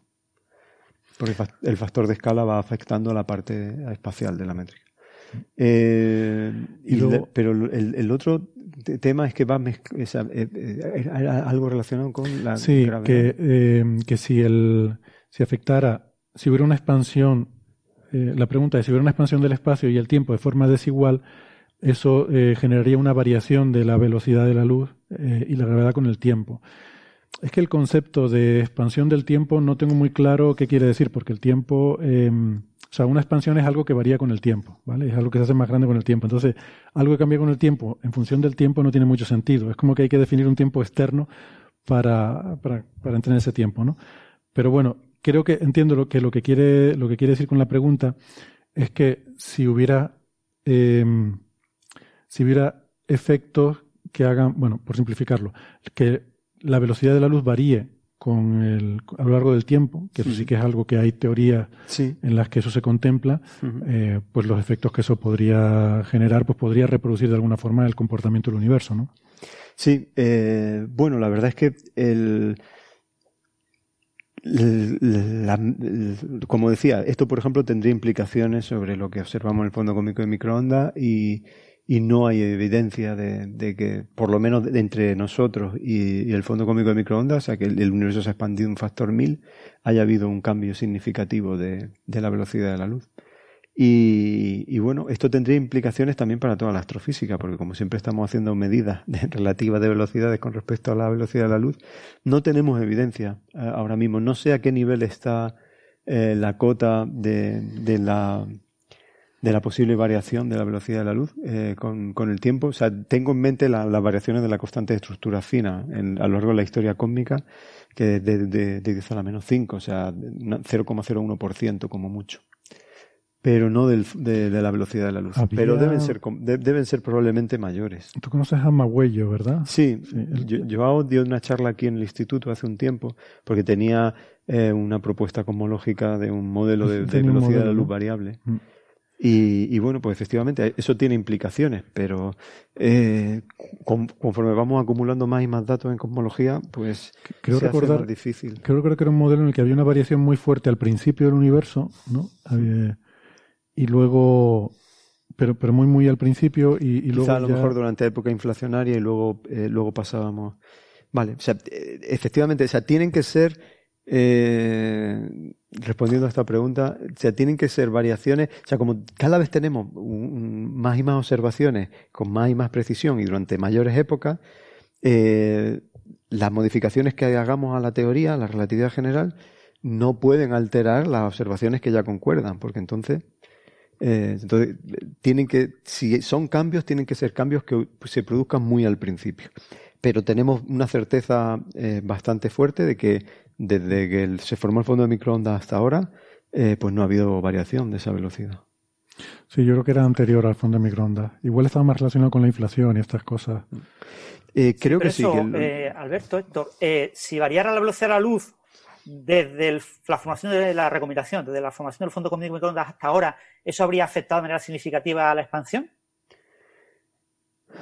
Eh, no, no, a la expansión, pero sí a, luego cómo traducimos nosotros eh, a cantidades como a tiempos, o, luego tendríamos inconsistencias de, tendríamos inconsistencias por todos sitios. bueno, para empezar, las oscilaciones de variones. Eh, las oscilaciones de variones crecen como el factor de escala. Entonces ahí no Son indicativas de la velocidad de la luz en el fondo de microondas. Bueno, o sea, la, física, la, velocidad del sonido. pero sí, pero es básicamente es, es un, un, número veces la velocidad de la luz. Sí, la física tiene que ver con eso. O sea, la escala física sería distinta, por ejemplo. Y si hubiese habido una, ¿sí? podría haber una variación temporal, eh, pero, pero ojo que como estamos midiendo con oscilaciones de variones a RESIF 2 la misma escala que, que medimos en el fondo cósmico de microondas RESIF 1000, por eso digo que, entre RESIF 2 y RESIF 1000 no puede haber habido un, cambio importante. Claro, eso digo que las oscilaciones de variones nos, nos fijan que la velocidad de la luz tiene que haber sido más o menos la misma cuando se formó el fondo de microondas que ahora, porque eh, las oscilaciones de variones son ese mismo tamaño expandido por la expansión cosmológica, ¿no? Sí. Y. O sea, tendría que ser algo anterior. Eh, los modelos, el modelo de Mageigo es anterior. Es anterior. Ah, es, lo que tú dices sobre la época inflacionaria. Claro, el problema de, considerar las variaciones de velocidad de la luz en épocas muy, muy tempranas es que no tenemos ningún tipo de observación experimental y puedes poner lo que te dé la gana. Es decir, eh, no existe ninguna manera de restringirlo. No puedes verlo. Tú no puedes ver nada más atrás que el fondo cósmico de microondas. Hmm. Bueno, la, la, pregunta de Exospace es, si todas las fuerzas y constantes variaran con el paso del tiempo, ¿podríamos darnos cuenta? Hombre, depende. Si está afinada con mucha mala leche para que los efectos se mantengan exactamente constantes, pues probablemente serían eh, sería imposible darnos cuenta. Pero, pero, pero vamos, que prácticamente que habría que hacerlo adrede, ¿no? Que sería muy difícil que tú puedas variar constantes y que y que eso no haga, para empezar, que no haga que explote todo. Porque justamente uno de los problemas que hay metafísicos eh, es el del ajuste fino de, las constantes. Eh, las constantes de la física, ¿no? Que parece que si las cambias un poquito no, no habría universo, no, no habría forma de que existiera la vida. Entonces, tendrías que tenerlas muy finamente ajustadas, no ya para no darnos cuenta, sino para, para que no explote todo el universo, vamos. Mm. Entiendo que es así, ¿no? Sí, es un tema, son temas muy complejos el, cuando dices eh, varío todos los parámetros que pasan, ¿no? Porque eh, hay muchas relaciones. O sea, ha habido varios estudios. El tema este del ajuste fino de los parámetros del universo es un tema muy polémico, porque si tú consideras un único parámetro, fijo todos los parámetros y solo varío uno, te encuentro con que puedo variar muy poco. La masa del electrón, la masa del protón, eh, la constante de estructura fina, son valores que se pueden variar muy poquito. Pero cuando tú abres y dices, no, voy a variar 10 parámetros, tienes una enorme libertad. Tienes una enorme libertad para poder eh, obtener universos en los que aparezcan estrellas, en los que aparezcan eh, planetas, y incluso lo pueda haber vida, ¿no? Hay algunos artículos que han tratado, hay un Physics Report eh, bastante bueno de hace un par de años o tres años, que era un artículo enorme, como 200, 300 páginas, te hablaba de toda la posibilidad de mezclar muchas de estas variaciones, ¿no? y lo que comentaba era eso, que existen enorme cantidad de variaciones, que si tú eh, asumes que quieres un cierto cosa, quiero tener átomos estables, ¿qué juego tengo de los parámetros de la constante fundamental? Y tengo un juego enorme. El mm. famoso, la famosa idea de John von Neumann, ¿no? Dame seis números y te dibujaré un elefante, dame cinco y haré que mueva la trompa. Es decir, si tú tienes números suficientes, eh, tienes demasiado, se te abre demasiado el espacio de parámetros. Pero claro, ya eh, eh, trabajando siempre a, qué quiero, ¿no? Quiero estrellas que tengan larga vida. Bueno, pues ¿qué juego tengo con los parámetros fundamentales para mantener esa idea? Y tengo mucho juego. Quiero átomos estables durante mucho tiempo. Tengo un cierto juego. Lo que pasa es que eh, el universo está hecho de muchísimas cosas. Y todas y todas y cada una de ellas es muy difícil de, incorporar. Pero hay mucho juego cuando varían muchos parámetros. Hmm. Muy, muy difícil eh, sostener ese tipo de relaciones. Están todos muy relacionados. Además que eh, te aparecen otras cosas, es decir, mm, lo mismo el, átomo más popular de, en la variosíntesis, en la BBN, ¿no? en la nucleosíntesis primordial, pues resulta que no es el átomo de hidrógeno ni el de helio, es otro, un átomo más pesado, pero no pasa nada. Puede haber mucha física y, que se mantiene con ese tipo de átomos. O sea, te pueden cambiar muchas cosas, pero porque tiene muchos parámetros. Bueno, pues nada, yo creo que lo vamos a dejar aquí. Eh, muchas gracias a toda la gente que, ha estado siguiendo hoy el directo y, que ha estado haciendo preguntas en el chat. Eh, gracias a los oyentes, por supuesto, Alberto, Francis, gracias por venir hoy. Ha sido un placer. Un placer. Nos vemos la semana que viene. Adiós. Chao, chao. Chao.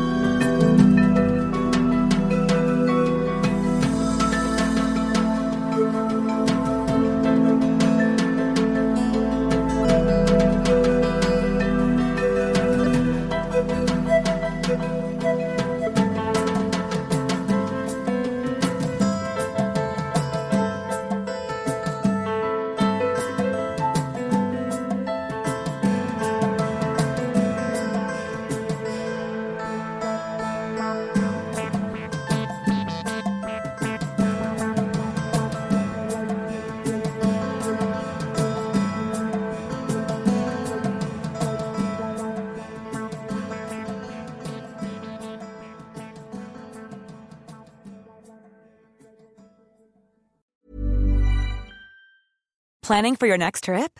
Elevate your travel style with Quince. Quince has all the jet setting essentials you'll want for your next getaway, like European linen, premium luggage options, buttery soft Italian leather bags, and so much more. And is all priced at 50 to 80% less than similar brands. Plus, Quince only works with factories that use safe and ethical manufacturing practices. Pack your bags with high-quality essentials you'll be wearing for vacations to come with Quince. Go to quince.com slash pack for free shipping and 365-day returns.